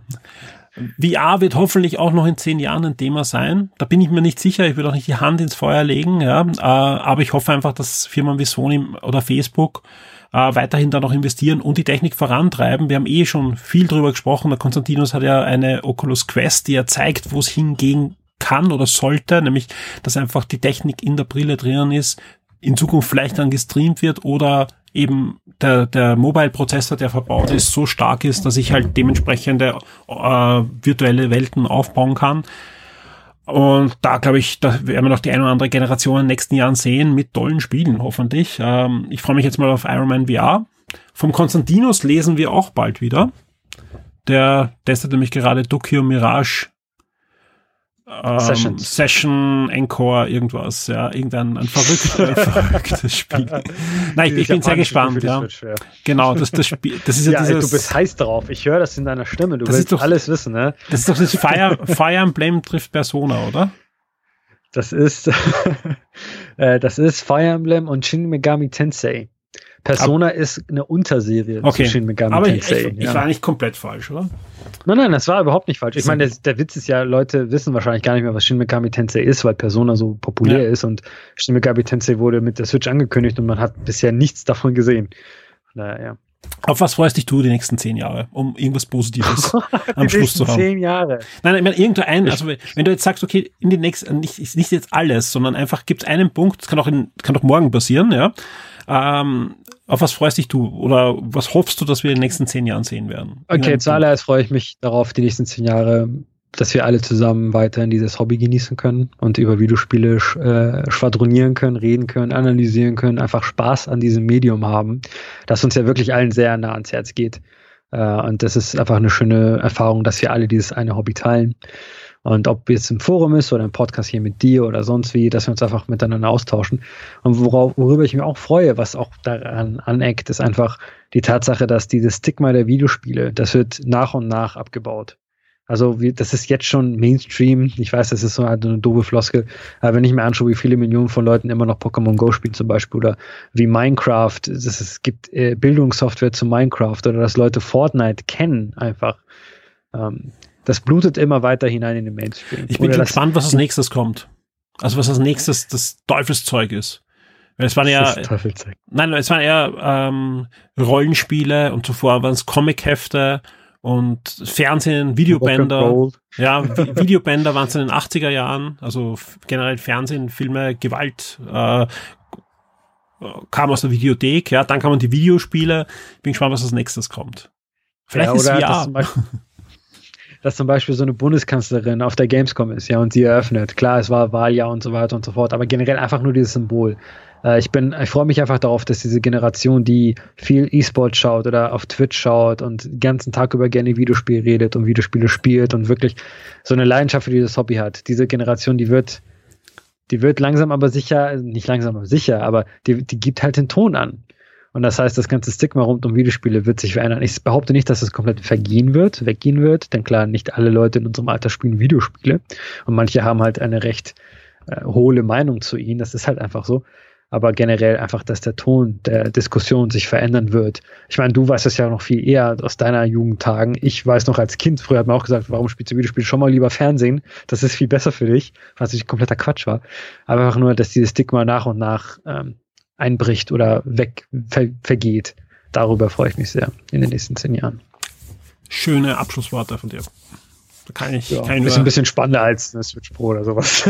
Nein, das, das habe ich, das habe ich mir auch nicht erwartet. Also ich, ich habe eher erwartet, ja. eben so einen, so einen Blick und sagen, okay, ähm, das, das ist halt der Ding und das ist natürlich etwas, was wichtig ist. Ja, absolut, dass da ähm, Videospiele noch mehr ein, ein Teil des, des alltäglichen Lebens werden. Ja, ähm, und, und ja, einfach ein Medium werden. Die, die, was auch da ein, ein Punkt, wo, wo mich hauptsächlich Indie-Games in den letzten Jahren immer wieder gepackt haben, sind so Storytelling-Spiele, die einfach Themen angreifen. Also es, war wirklich zweimal in den letzten drei Jahren, dass ich ein Spiel abbrechen musste, weil ich es einfach nicht äh, gebacken gekriegt habe, ähm, das Spiel fertig zu spielen. Ja, vom, von der Thematik.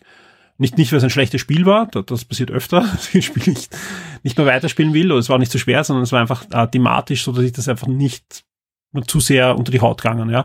Und das ist ein toll. Also ich meine, jetzt nicht so, dass ich das, ähm, das meine ich als was Positives, ja. Dass Spiele so intensive Erfahrungen vermitteln können, äh, finde ich eine tolle Sache und ich hoffe, dass das genau der Weg ist, ja. Weil dann können auch Spiele einfach was beitragen der Gesellschaft, indem sie einfach Geschichten erzählen und, und vielleicht auch mal einfach auch helfen, andere Gesichtspunkte einzunehmen. Das ist das, was Videospiele besonders gut können. Man muss nicht immer nur ein Ritter sein oder ein Cowboy, sondern man kann ja auch in, in andere Rollen schlüpfen. Ja.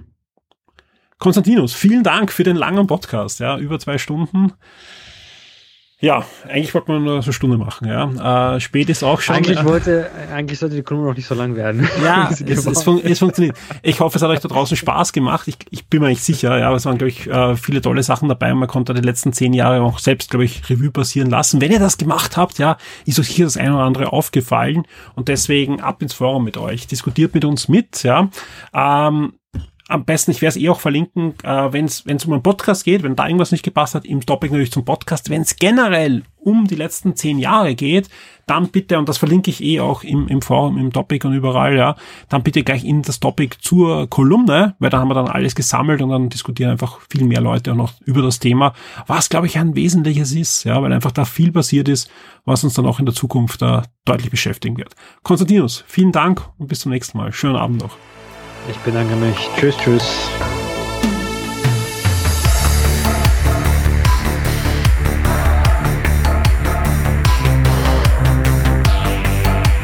Werde jetzt VIP und unterstütze Shock 2 mit einem Betrag ab 4 Dollar auf Patreon.